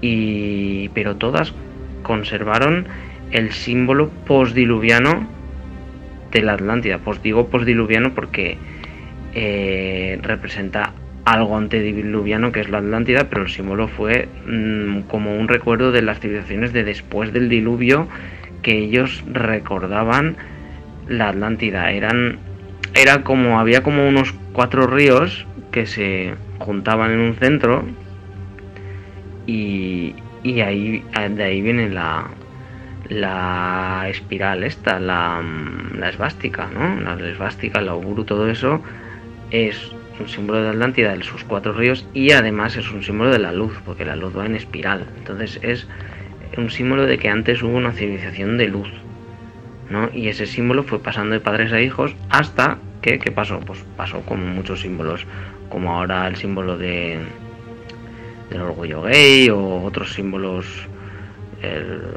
de izquierdas y derechas que se ha ido que se ha ido haciendo suyo el capitalismo pues pasó que, que, el imperio romano pues también tiene mosaicos con la esvástica que los griegos también lo tienen que al final todos todas las civilizaciones el poder pues empezó a utilizar ese símbolo pues para engañar a la gente no como para ir un poco así de con una especie de espiritualidad que luego no era. Y así engañó a la gente y fue rebajando de vibración, de vibración, de cada em, eh, siglo tras siglo, tras siglo, milenio tras milenio, ¿sabes? Y, así fueron bajando un poco la vibración. ¿Y, y qué pasó con, con los vascos? Pues que conservaban, o sea, los, lo, lo de los vascos es muy curioso porque ellos siempre, yo, hay algo a mí en la vida que me ha dicho que, que que tenía que observar eso que hacían los vascos de que se pasaban un secreto de padres a hijos. Ellos siempre se han pasado una movida. Mm, como algo secreto de padres a hijos y es su amor por Euskal Herria. Lo que pasa es que, para que veas cómo ha cambiado todo, al principio los vascos, entre ellos de, padres a hijos, o sea, de, de abuelos a de padres a hijos y de madres a hijas, y no solo eso, sino que de chamanes a, a mm, ¿cómo se dice? Súbditos, no, no, súbditos no, perdón, eh, a aprendices de, chamán. O sea, ellos tenían, se pasaban el símbolo del, no, no solo el símbolo del lauro, sino el secreto del universo. Se lo pasaban con un regalo súper bonito entre ellos y lo mantenían secreto y hacían unas ceremonias secretas para pasárselo a pesar de que fueron conquistándoles diferentes tribus, ellos seguían conservando esto y, las orgiñas sobre todo eran las, las que se, se, encargaban más de esto, ¿no? Pero ellos tenían ese secreto de que ellos tenían el secreto del universo, que es el amor, y tenían el pasado, el secreto de que antes hubo una civilización de amor. Entonces, eso es lo que al poder le dolía y por eso les mandaba gente a invadirlos, ¿sabes? Desde los españoles hasta los eh, romanos, no sé qué, ¿sabes? Les mandaron a mucha peña a invadirlos y aún así ellos siguieron conservando eso hasta que pasaron la Inquisición y ¿qué pasó? Que llegó una época en la que pues llegaron el tema este del comunismo, el ateísmo y todo esto. ¿Y qué hicieron? Pues dijeron, hostia, de puta madre, mira, creamos aquí una movida super atea y a ver, pues que hicieron, crearon la ETA. La ETA lo que fue fue un paso más en el olvido de, de los vascos a su antigua civilización. ¿Por qué? Pues porque fue un avance en el ateísmo y fue un avance sobre todo en estas resistencias que crea el sistema eh, hacia en, los pueblos invadidos. O sea, ellos, el sistema tiene como una doble una doble manera de clavar una puñalada a, las comunidades. Es las invade y luego crea resistencias a esa invasión dentro de la comunidad. Y esos son los nacionalismos, o bueno, el nacionalismo invasor también es nacionalismo. O sea que que son como dos egoísmos que crean ahí para aumentar la negatividad, ¿no? Y eso fue lo que hicieron. Eh, ellos, mm, gente como Sabino Arana y todo eso, esto estaba pagado por los Illuminatis. ¿Por qué? Pues porque, porque era eh, lo que consiguieron fue, en vez de saber resistir con la alegría de vivir, eh, lo que fue lo que lo que creó fue una especie de resistencia egoísta llena de odio.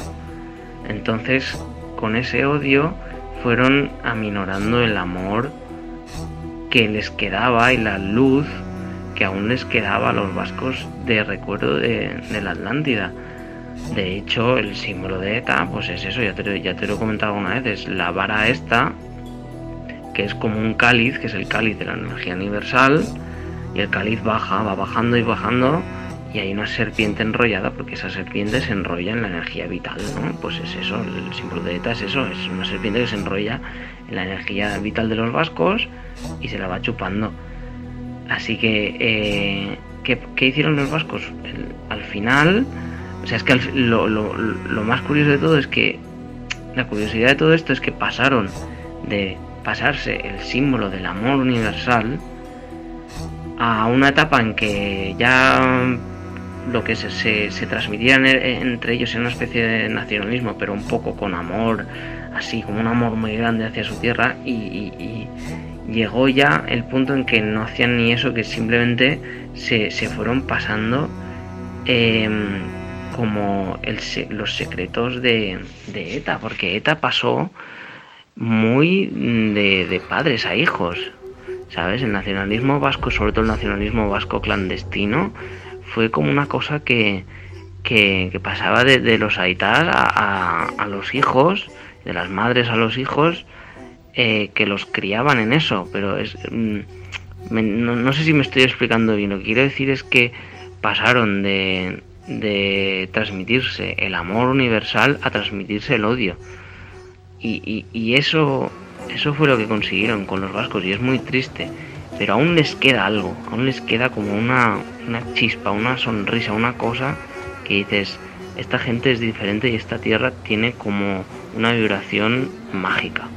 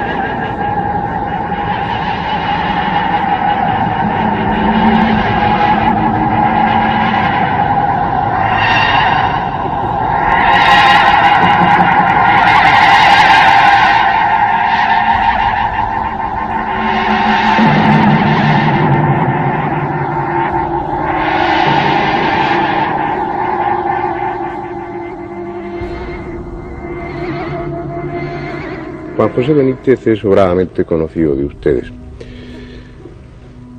Ha estado en este programa en multitud de ocasiones, nos ha ayudado con cierta frecuencia y su ayuda siempre ha sido importante, sobre todo en lo que se refiere al tema de los ovnis, porque como ustedes saben es una de las personas que mejor conocen el tema, no ya en este país, sino posiblemente en el mundo. Multitud de libros escritos en torno a, a esas escurridizas naves eh, multitud de kilómetros recorridos tras de ella, entrevistando a los testigos eh, cuando el testimonio aún era cálido, era vivo, cuando aún era fresco. Pero ahora Juanjo eh, rompe un poco, aparentemente al menos, esa línea de los ovnis y escribe un libro, un libro que va a ser sin duda polémico, un libro que va a levantar ampollas, que va a levantar discusiones y que probablemente le traiga más de un problema. Ojalá no fuera así, pero pienso que, que al menos es posible porque trata nada más y nada menos que de la figura de Jesucristo. Y trata esa figura tan importante a nivel social y espiritual en todo el mundo occidental bajo la perspectiva de los ovnis. Se ha comentado, se ha hablado muchas veces de todos los aficionados a estos temas en las posibles implicaciones extraterrestres eh, que podía haber en torno a la figura de Jesucristo.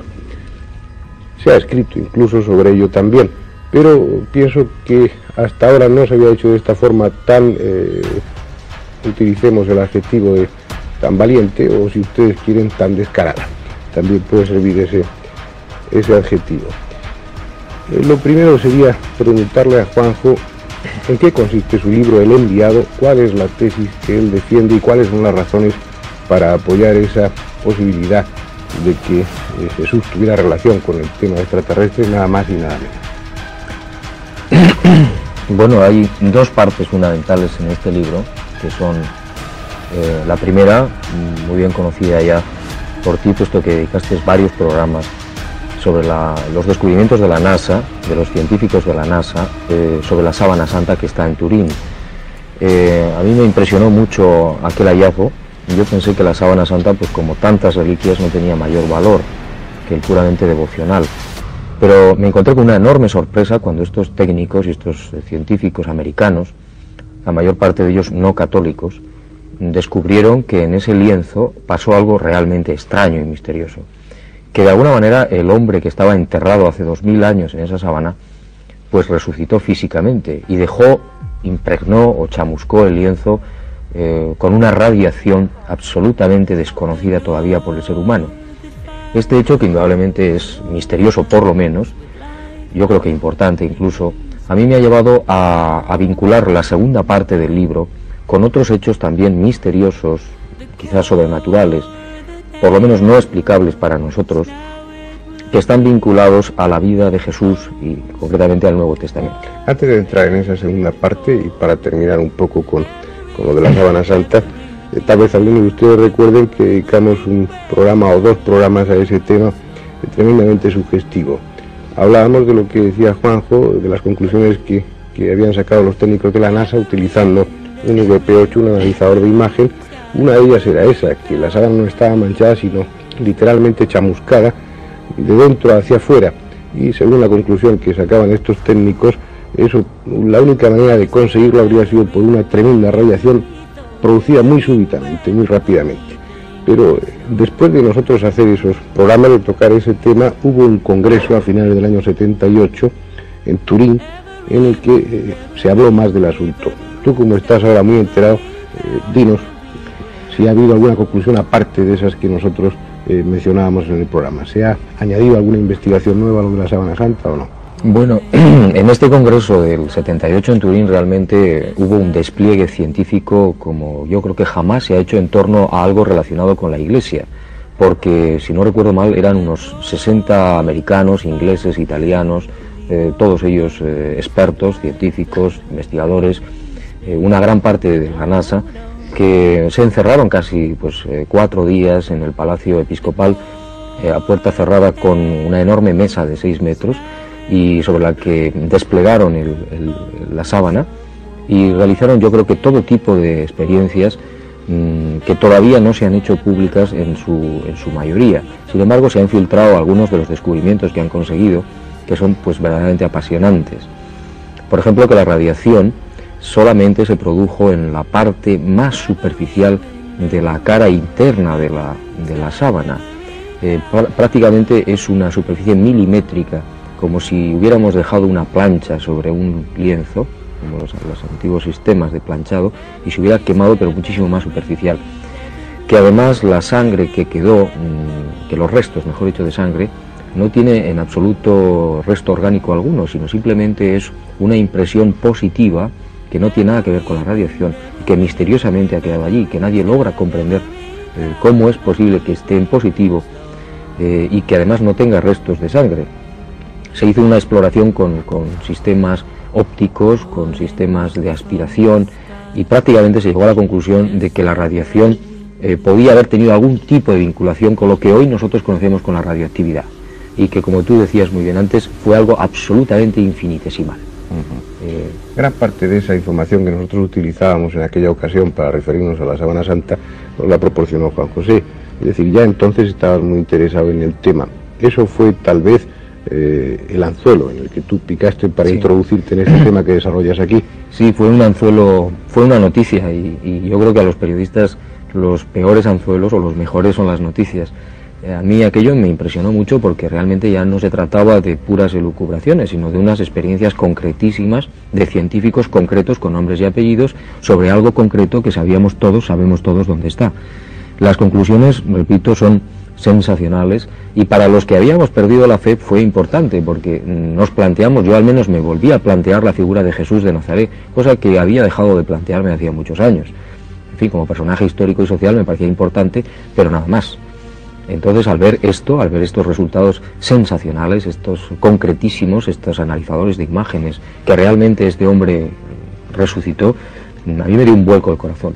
Es decir, quedó claro que, que en esa figura estaban presentes o estuvieron presentes una serie de hechos absolutamente fuera de lo normal. Totalmente fuera de lo normal. Bien, empezaste a leer la Biblia buscando datos eh, con esa perspectiva, con esa hipótesis de, de las posibles implicaciones extraterrestres. ¿Y cuáles han sido tus conclusiones? ¿Cuáles han sido los datos que tú has ido encontrando que sirvan de apoyo para esa hipótesis? Bueno, como tú has dicho anteriormente, esto es algo ya relativamente viejo, que muchas otras personas antes que yo, por supuesto, lo han tocado yo tenía la intuición, e incluso en alguna ocasión ya había leído pues el Antiguo y el Nuevo Testamento y otros libros sagrados de otras religiones y me encontré con verdaderas sorpresas. Ahora, después de todo esto, del descubrimiento de la NASA, mm, yo me dediqué primero al Nuevo Testamento y me encontré con una serie de pasajes dentro del Nuevo Testamento que de alguna forma eh, mi corazón, puesto que no lo puedo demostrar científicamente y creo que es muy difícil, me decía que ahí había algún tipo de vinculación entre lo que hoy nosotros en la ufología lo conocemos como fenómenos ovni o de tripulantes de ovnis y lo que mm, se relata como ángeles en, la, en el Nuevo Testamento, no digamos ya en el Viejo Testamento, en el Antiguo, que es, eh, vamos, son, creo que son ciento y pico las veces que se cita a los ángeles, en el Nuevo Testamento creo que son 165 veces. Y yo me encontré con algo que ahora está Mm, cada vez más fuerte y más firme en mi creencia. Y es que, de alguna forma, y es el planteamiento de este libro, Jesús tuvo a su alcance, a su alrededor, un equipo de lo que hoy podríamos entender nosotros como cosmonautas, como astronautas. No sé exactamente qué palabra emplear, que desde luego no son ángeles con alas en las espaldas, que le ayudaron, que colaboraron con él y que aparecen en muchos de estos pasajes. Yo no pienso que sean apariciones absolutamente gratuitas. Deberían de tener su razón. Bien, pero vamos no a su razón, sino a tus razones. Y comenzando por el principio, eh, la estrella de Belén, por ejemplo. También aquí hemos mencionado hace años en este programa eh, las hipótesis que había en torno a que la estrella de Belén fuera realmente un ovni. ¿Cuál es tu opinión al respecto y qué datos has encontrado? Bueno, yo he estudiado el tema de la estrella de Belén como uno de los primeros que me llamó poderosamente la atención, efectivamente, desde hace tiempo. Si uno hace un estudio científico, astronómico, pues realmente todas las posibilidades que uno pueda manejar, yo pienso que terminan por caer por su base. Estuve barajando con técnicos, con astrónomos, con físicos, con matemáticos, eh, la posibilidad de que la estrella, como se relata en los evangelios, en los evangelistas, pues eh, fuera un sol, una estrella como la conocemos hoy desde el punto de vista astronómico. Esto es una barbaridad, es imposible que un sol o una estrella se aproxime no ya a la Tierra, sino siquiera al sistema solar. Es decir, hay que descartar esa posibilidad astronómica. Tampoco podría ser un cometa, a pesar de que la imagen típica y tradicional que desde hace mucho tiempo tenemos todos de la estrella de Belén es una estrella con una cola, un cometa. Tampoco, puesto que, como sabes, cualquier cometa, por muy pequeño que sea, tendría más de 100.000 kilómetros de cola eso significaría que la entrada en las capas altas de la atmósfera automáticamente supondría la pulverización del cometa. Muchísimo menos pensar que va a entrar en la atmósfera, que va a descender hasta las zonas de Jerusalén y de, y de Belén. Esta, perdona, esta sería la, interpretación bajo, no sé si lo podrán captar las cámaras, la interpretación en tu libro sobre la, estrella de Belén, ¿no? Representada como, como un ovni. Es que es la conclusión final, es decir, después de hacer un análisis exhaustivo, objetivo, eh, frío, de todas las posibilidades astronómicas y científicas de lo que hoy conocemos como, fenómenos mm, astronómicos y atmosféricos, solamente nos cabe la posibilidad de que aquello que brillaba, que estaba guiado inteligentemente, puesto que llevaba, por, eh, llevaba guiaba una caravana durante meses, y por supuesto de día, no de noche, que es uno de los grandes errores que se cometen al interpretar esta estrella. Los magos caminaban, o las caravanas caminaban de día, no de noche. Por tanto, no puede ser nada de tipo científico y astronómico. Entonces, la única conclusión... Pero, eh, también como apoyo está escrito que se detuvo encima del, del nacimiento de Jesús. A mí me recuerda mucho los casos eh, actuales de ovnis cuando al llegar a Jerusalén la estrella desaparece y los magos se entrevistan con Herodes, tienen una serie de reuniones y es lo que está relatado en los evangelios. Al final llegan al conocimiento de dónde van a hacer el Mesías, en Belén de Judá. Y al salir de Jerusalén, la estrella aparece de nuevo. Esto ha ocurrido cientos de veces de ovnis que llegan a ciudades, a pueblos, persiguiendo o guiando o incluso por delante de, testigos, desaparecen al llegar a un pueblo, a una ciudad, y después vuelven a aparecer al salir de, la zona urbana.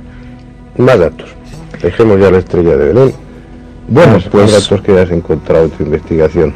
Después de la, de la estrella que a mí me fascinó, porque significaba ya de entrada en el mismo nacimiento, pues eh, de alguna manera ya la presencia de este equipo, entre comillas, ¿eh? lo que yo tampoco sé exactamente cómo definirlo, de, seres súper avanzados, súper tecnificados, súper eh, próximos a Dios, claro. Yo me encontré con que en el, en el propio bautismo del Jordán se abren los cielos y aparece algo en forma de paloma. Esto es muy delicado, eh, realmente no hay demasiada descripción en el Nuevo Testamento sobre lo que realmente ocurrió, pero posteriormente sí hay algo más claro y es que dice el Evangelio que Jesús fue empujado por el Espíritu hacia el desierto. Estas son las palabras textuales. Y en el desierto, en fin, acudió eh, el diablo y todas estas cosas, pero al final vuelven a aparecer los ángeles que le servían yo no creo que esto sea algo gratuito ni que sea algo mm, metafórico, sino que realmente debió haber un descenso de estos seres que debían de tener muy controlado a Jesús, muy próximo, debían estar muy próximos a él. Sí, además la palabra ángel, la traducción correcta sería la de mensajero. Exactamente, angelois, exactamente. Y posteriormente, quizás con muchísima más claridad, es, digamos, el pasaje fundamental, uno de los pasajes fundamentales, es el famoso del monte Tabor, de la transfiguración eh, yo he hecho un análisis a fondo de todas las Biblias que he podido y realmente ahí está absolutamente claro que Jesús cuando tomó consigo a sus tres discípulos más aventajados y subió a un monte, él estaba en Galilea, en el mar de Galilea. Lo lógico es que si hubiera querido sostener un contacto con este equipo, con estos astronautas, entre comillas, con estos ángeles, pues le hubiera bastado con salir a las orillas del lago y tener pues el encuentro que iba a tener. No, subió al monte más alto en, aquellas, en aquella zona y allí una nube cubrió con su sombra a los apóstoles y dos hombres de vestiduras fulgurantes tuvieron una conversación con Jesús. Una conversación que llegaron a escuchar en parte los apóstoles. ¿Cómo se describe si recuerdas a esos dos hombres de vestiduras fulgurantes? Bueno, hay dos, dos evangelistas que lo describen eh, francamente bien. Eh, uno de ellos emplea una metáfora que son, eh, dice que ni siquiera el mejor batanero podría mm, conseguir la blancura resplandeciente de sus vestiduras. Los bataneros eran más o menos las, personas que trabajaban en estos talleres de curtido y de, mm, donde se blanqueaban los paños. Entonces realmente la blancura que, que conseguían era realmente espléndida. A mí me da la sensación de que Jesús que cambió de cuerpo glorioso cuando resucitó y nada más, no necesitaba transfigurarse y irradiar luz y cambiar de naturaleza física en un encuentro en, un monte. Yo le doy una interpretación muy personal, naturalmente puedo estar equivocado, claro, de mm, una luz que podía mm, proceder del vehículo o de los vehículos en los que habían venido estas dos personas. estos dos seres que hablaban con él, que por supuesto no creo yo que fueran Elías ni Moisés. Entre otras cosas porque estos señores vivieron prácticamente 1200 años antes mm, que Jesús, que los apóstoles. ¿Cómo iban a reconocer los apóstoles que estaban con Jesús a Elías y Moisés si no había fotografía, ni cuadros, ni descripciones eh, físicas de estos señores? Ellos se imaginaron que podían ser Elías y Moisés porque indudablemente les, les sorprendió y les maravilló, pues posiblemente los trajes metalizados y la blancura y la, luminosidad de, los trajes espaciales de estos seres por la propia luz de la nave que quizás estaba muy cerca. La prueba es que, que quedaron sumidos en un sopor es algo, un fenómeno muy, muy corriente en los testigos que están muy cerca de los ovnis hoy. Eso lo está muy estudiado. Y hablaron de la partida de Jesús de Jerusalén, es decir, de su próxima muerte. Es decir, estaba todo perfectamente planeado. El equipo y Jesús trabajaban conjuntamente. Yo estoy absolutamente seguro de esto. Aunque por supuesto no lo puedo demostrar, naturalmente. Entonces Jesús al descender les aconseja a los apóstoles que no digan nada de lo que han visto hasta que Él resucite. Es decir, ese encuentro no pudo ser fortuito ni gratuito, tenía que obedecer a un plan, un plan que me parece lógico dentro de una cosa tan importante como es la redención del género humano. Sigue, más datos. Bueno, este, este tema de la transfiguración quizás es uno de los más, para mí más claro, porque además, eh, repito que la nube que se describe luminosa, tremendamente luminosa, que cubrió con la sombra en cierto momento a estos a estos apóstoles, pues podría mm, ser identificada en algún momento con las, con las naves. Eh, no es la primera vez que una nave o incluso se camufla con un sistema de nube o de... Ni es, ni es, la primera vez, perdón que interrumpa, que en, que en los libros sagrados se habla de, de nubes. En el Éxodo hay una alusión constante, cuando se habla de Yahvé a esa nube que desciende y que también podría tener la misma significación que lo que tú estás comentando ahora. ¿no? Sí, yo estoy convencido que este plan, entre comillas, de la redención humana estaba siendo llevado por el alto Estado Mayor de allá arriba, entre comillas también, mucho antes incluso de la llegada de Jesús. Y, en fin, el éxodo es una de las partes importantes de este plan. Eh, posteriormente hay otros encuentros o otras alusiones de Jesús a los ángeles. Por ejemplo, en el prendimiento, en el Monte de los Olivos, Jesús cuando lo van a prender y alguien trata de defenderlo, dice, vuelve tu espada, porque realmente si yo quiero, le pido a mi Padre que mande doce legiones de ángeles. Jesús podía haber dicho otra cosa, sin embargo dice doce, que son, en cómputo romano son 36.000 ángeles. Es decir, eso significa que el, equipo debía ser muy numeroso. Además, también pues él hace una alusión a que, eh, que cuando alguien le defienda ante los hombres, él le defenderá ante los ángeles de su Padre, no ante su Padre. Es decir, el equipo, los ángeles, estos astronautas para Jesús debían ser muy importantes. Y luego digamos que una de las partes finales, muy importante también en este contexto, digamos, audaz o nuevo, es el descenso de los ángeles en el momento mismo de la resurrección o posteriormente a la resurrección en el sepulcro. Eh, hay una descripción de un evangelista que es muy bonita, que es sensacional que yo creo que ni siquiera pensando en ovnis o en astronautas lo hubiera podido hacer mejor. es que cuando él dice que el ángel del Señor descendió eh, provocando un terremoto y provocando el temor de los soldados que cayeron rostro en tierra, aterrorizados.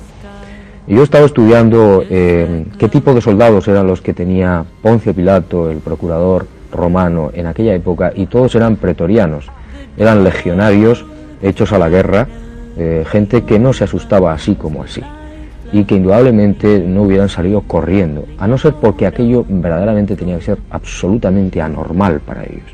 El descenso de, y este es el planteamiento que hago en el libro, quizás de una nave cerca del lugar donde estaba Jesús, eh, del que podía haber salido algún tripulante de este equipo para rodar la piedra y sentarse sobre ella, pues realmente mm, les tuvo que impresionar poderosísimamente. Podría ser también incluso el ángel del Señor un solo astronauta con un equipo de autopropulsión.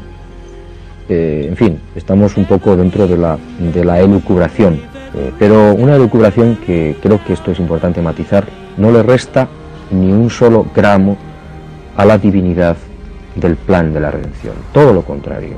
Yo pienso y estoy absolutamente convencido que es hermosísimo que Dios se valga de sus criaturas más avanzadas para llevar a cabo los planes más importantes.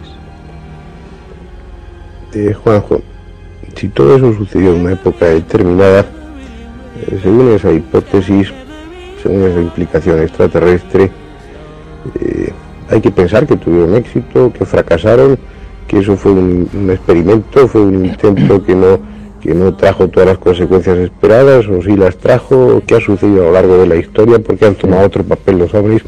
Pienso que había muchas preguntas que abre esa posibilidad, esa hipótesis que tú dices. Preguntas eh, que no sé si tienes alguna respuesta para ellas. ¿Qué es lo que piensas al respecto? Bueno, yo, yo no tengo prácticamente respuestas porque creo que el tema eh, se nos escapa de las manos a todos, pero yo al final termino el libro con una entrevista supuesta que a mí me hubiera gustado hacerle a Jesús de Nazaret.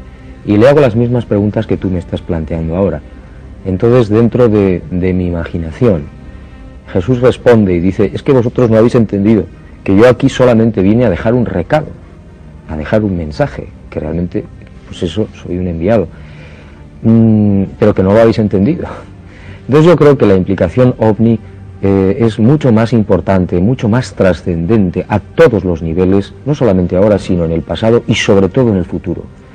Yo creo que toda esta casuística ovni, estas oleadas, nos están tratando de decir algo. Quizás simplemente que abramos las mentes, Bien, pero si un momento determinado de la historia, como es eh, el nacimiento y mensaje que, que difundió Jesús, eh, ellos intervinieron de una forma directa, clara, sin lugar a dudas, sin plantear eh, nebulosas ni mucho menos, de una forma franca y concreta. ¿Por qué ahora que en este momento en el que la humanidad está atravesando situaciones eh, mucho más conflictivas, mucho más eh, tremendas en cuanto a un dudoso futuro que tal vez no lleguemos a conocer unas situaciones mucho más dramáticas que las que sucedían hace dos mil años, ¿por qué ahora, si todo esto que tú dices es cierto, no toman un papel más activo, no vuelven a, a traer otro Mesías? Bueno, hay un pasaje importantísimo del final de los Evangelios que a mí me ha impresionado mucho también, y es que cuando Jesús se va, mejor dicho, cuando a Jesús se lo llevan, porque dice textualmente que fue llevado a los cielos, esta es una frase eh, que implica toda una filosofía y todo un, eh, un mundo nuevo, yo pienso, él eh, habla de que, mm, de que va a regresar. Yo creo que es algo tan etéreo para nosotros que muchas veces no le hemos prestado atención, pero él dice cómo va a volver y cómo piensa regresar sobre las nubes del cielo con gran poder y majestad, y que antes habrá señales en los cielos, señales que quizás, ¿por qué no?, podríamos estar identificando ya con muchos de los fenómenos luminosos, ovnis, etcétera, que se están viendo constantemente en el mundo. Yo no sé si esto es el final de los tiempos, Mm, en fin, es algo que escapa a nuestras posibilidades, pero que indudablemente él, si regresa, regresará como realmente está ocurriendo ahora, eso a mí no me cabe la menor duda. Quizás sería la solución para todos los problemas que tú efectivamente estás planteando. Tal vez, eh, volviendo otra vez al tema y relacionándolo con la sábana santa de Turín, eh, aparte de los datos objetivos que proporciona la investigación que hicieron los técnicos de la NASA con el manto de Turín, tú has encontrado en, la pasión, en la muerte, en la resurrección, has encontrado también implicaciones eh, extraterrestres siempre, entre comillas. Bueno, hay, hay una parte concreta, por supuesto que sí, que podría interpretarse de alguna forma desde este prisma. Pensando, por supuesto, que si este equipo, esto es fundamental, si este equipo eh, estaba trabajando conjuntamente con Jesús en este plan concreto de la redención, hay que pensar que estaba pendiente de él y que estaba muy cerca eh, y que estaban perfectamente enterados de todo lo que hacía y decía Jesús. Entonces, mmm, sin embargo, hay una, un hecho físico concretísimo en el Evangelio, que es precisamente unos momentos antes de morir Jesús, si no recuerdo mal, que dice que cayeron las tinieblas sobre la zona de Jerusalén. Yo me he preocupado de saber si realmente hubo un eclipse mmm, de sol en aquella época y es absolutamente imposible, entre otras cosas, porque se celebraba eh, la Pascua, la luna, el plenilunio, y por tanto era incompatible la luna llena con un eclipse, ni siquiera parcial, ni siquiera total, de sol. Entonces no pudo ser un eclipse, por tanto tuvo que ser un fenómeno absolutamente local, un fenómeno misterioso que pudo estar provocado indudablemente por la presencia de estos equipos, por razones que nosotros ignoramos, pero que indudablemente tenían que tener sus razones, porque entre otras cosas estaban, estaba agonizando el, enviado. Eso me imagino que tenía que ser realmente grave. No solamente en, en lo que se refiere a la vida de Jesús, sino en todo ese relato que se hace en los textos sagrados de lo que sucedió antes, de todas eh, de toda una serie de hechos, los que están incluidos en el Éxodo y otros muchos, hay otras implicaciones, otras posibles implicaciones extraterrestres. Se ha hablado mucho de Sodoma y Gomorra, de qué fue lo que acabó con ellos. Eh, el hecho de haber investigado en torno al tema de Jesús bajo este punto de vista te ha llevado, te está llevando a analizar todo el Antiguo Testamento y buscar también esas conexiones con el tema ovni. Sí, efectivamente, y me he encontrado con grandes sorpresas. Por ejemplo, no solamente ya en el Antiguo Testamento, donde hay, como he dicho antes, un plan absolutamente, perfectamente trazado, desde mucho tiempo atrás, para elegir un pueblo, para que ese pueblo que fue elegido, pienso yo, a través de lo que se juzga en el Éxodo, etcétera, por su carácter genético, porque se trataba de encontrar un cauce genético para una persona, para un ser, que como efectivamente a través de la Sábana Santa se ha demostrado, tenía un metro ochenta y uno, no era del tipo étnico judío, eh, tenía unas, unas, características muy especiales. Se necesitaba un pueblo social eh, genéticamente muy especial y fue conducido durante un tiempo, se le involucró y se le mostró la idea de un Dios único a través de una serie de cosas que están perfectamente reflejadas en el Levítico, en el Números, etc. Pero hay otra cosa fascinante que es muy poco conocida, que son los evangelios apócrifos que son reconocidos como de autores sagrados en buena parte y donde vienen mmm, presencia de este equipo mucho antes del nacimiento de Jesús con la familia eh, entre comillas de sus abuelos eh, donde ya aparecen estos estos hombres estos equipos preparando la llegada de Jesús. Realmente es apasionante ver cómo se preocupaban incluso del cuidado de la Virgen. Yo estoy absolutamente convencido por el análisis de los apócrifos de que algunas de estas naves estaban perfectamente controlando hasta la menstruación de la Virgen. Eh, y quizás, esto es una, algo muy audaz, el momento de la concepción de la Virgen se produjo en el momento que ellos sabían que estaba cayendo el óvulo. Pudo ser quizás una, en teoría, no sé, una manifestación de radiación que pudo perfectamente pues, eh, hacer eh, que el óvulo de la Virgen pues fecundase. No lo sé, es una hipótesis. Bajo, espero que el libro no te traiga problemas, creo que los esperamos todos, aunque bueno, yo creo que es inevitable que alguno te traiga. Pero pienso, honestamente, que no hay motivo para ello. Hay todos unos hechos, una, una serie de hechos que son fundamentales, trascendentes para la humanidad y que nadie puede monopolizar. Pueden ser estudiados bajo cualquier punto de vista, pueden ser analizados con cualquier perspectiva porque en definitiva tenemos el raciocinio para eso, para razonar y para analizar, sin eh, ofender a nadie, sin eh, tratar de decir que, eh, que, las implicaciones religiosas son falsas, ni mucho menos. Son puntos de vista que han servido, como decía Juanjo, para que la fe incluso renazca en él, para que vuelva a sentir una mayor vibración en torno a lo religioso, porque planteado así, contemplado bajo este punto de vista, que es pura hipótesis, insistimos en ello, eh, todo el mensaje, todo el, toda la cuestión de la redención tendría eh, una calidad mucho más universal en cierto sentido, sería algo eh, mucho más hermoso en algunos aspectos. Yo creo que se engrandece profundamente. Vamos a dejarlo aquí y vamos a hacer de nuevo esa llamada a que nadie se escandalice porque no hay motivo para ello. Sigue con tus investigaciones y si tenemos oportunidad ya nos volverás a contar hasta dónde te ha llevado todo ese interés. Gracias.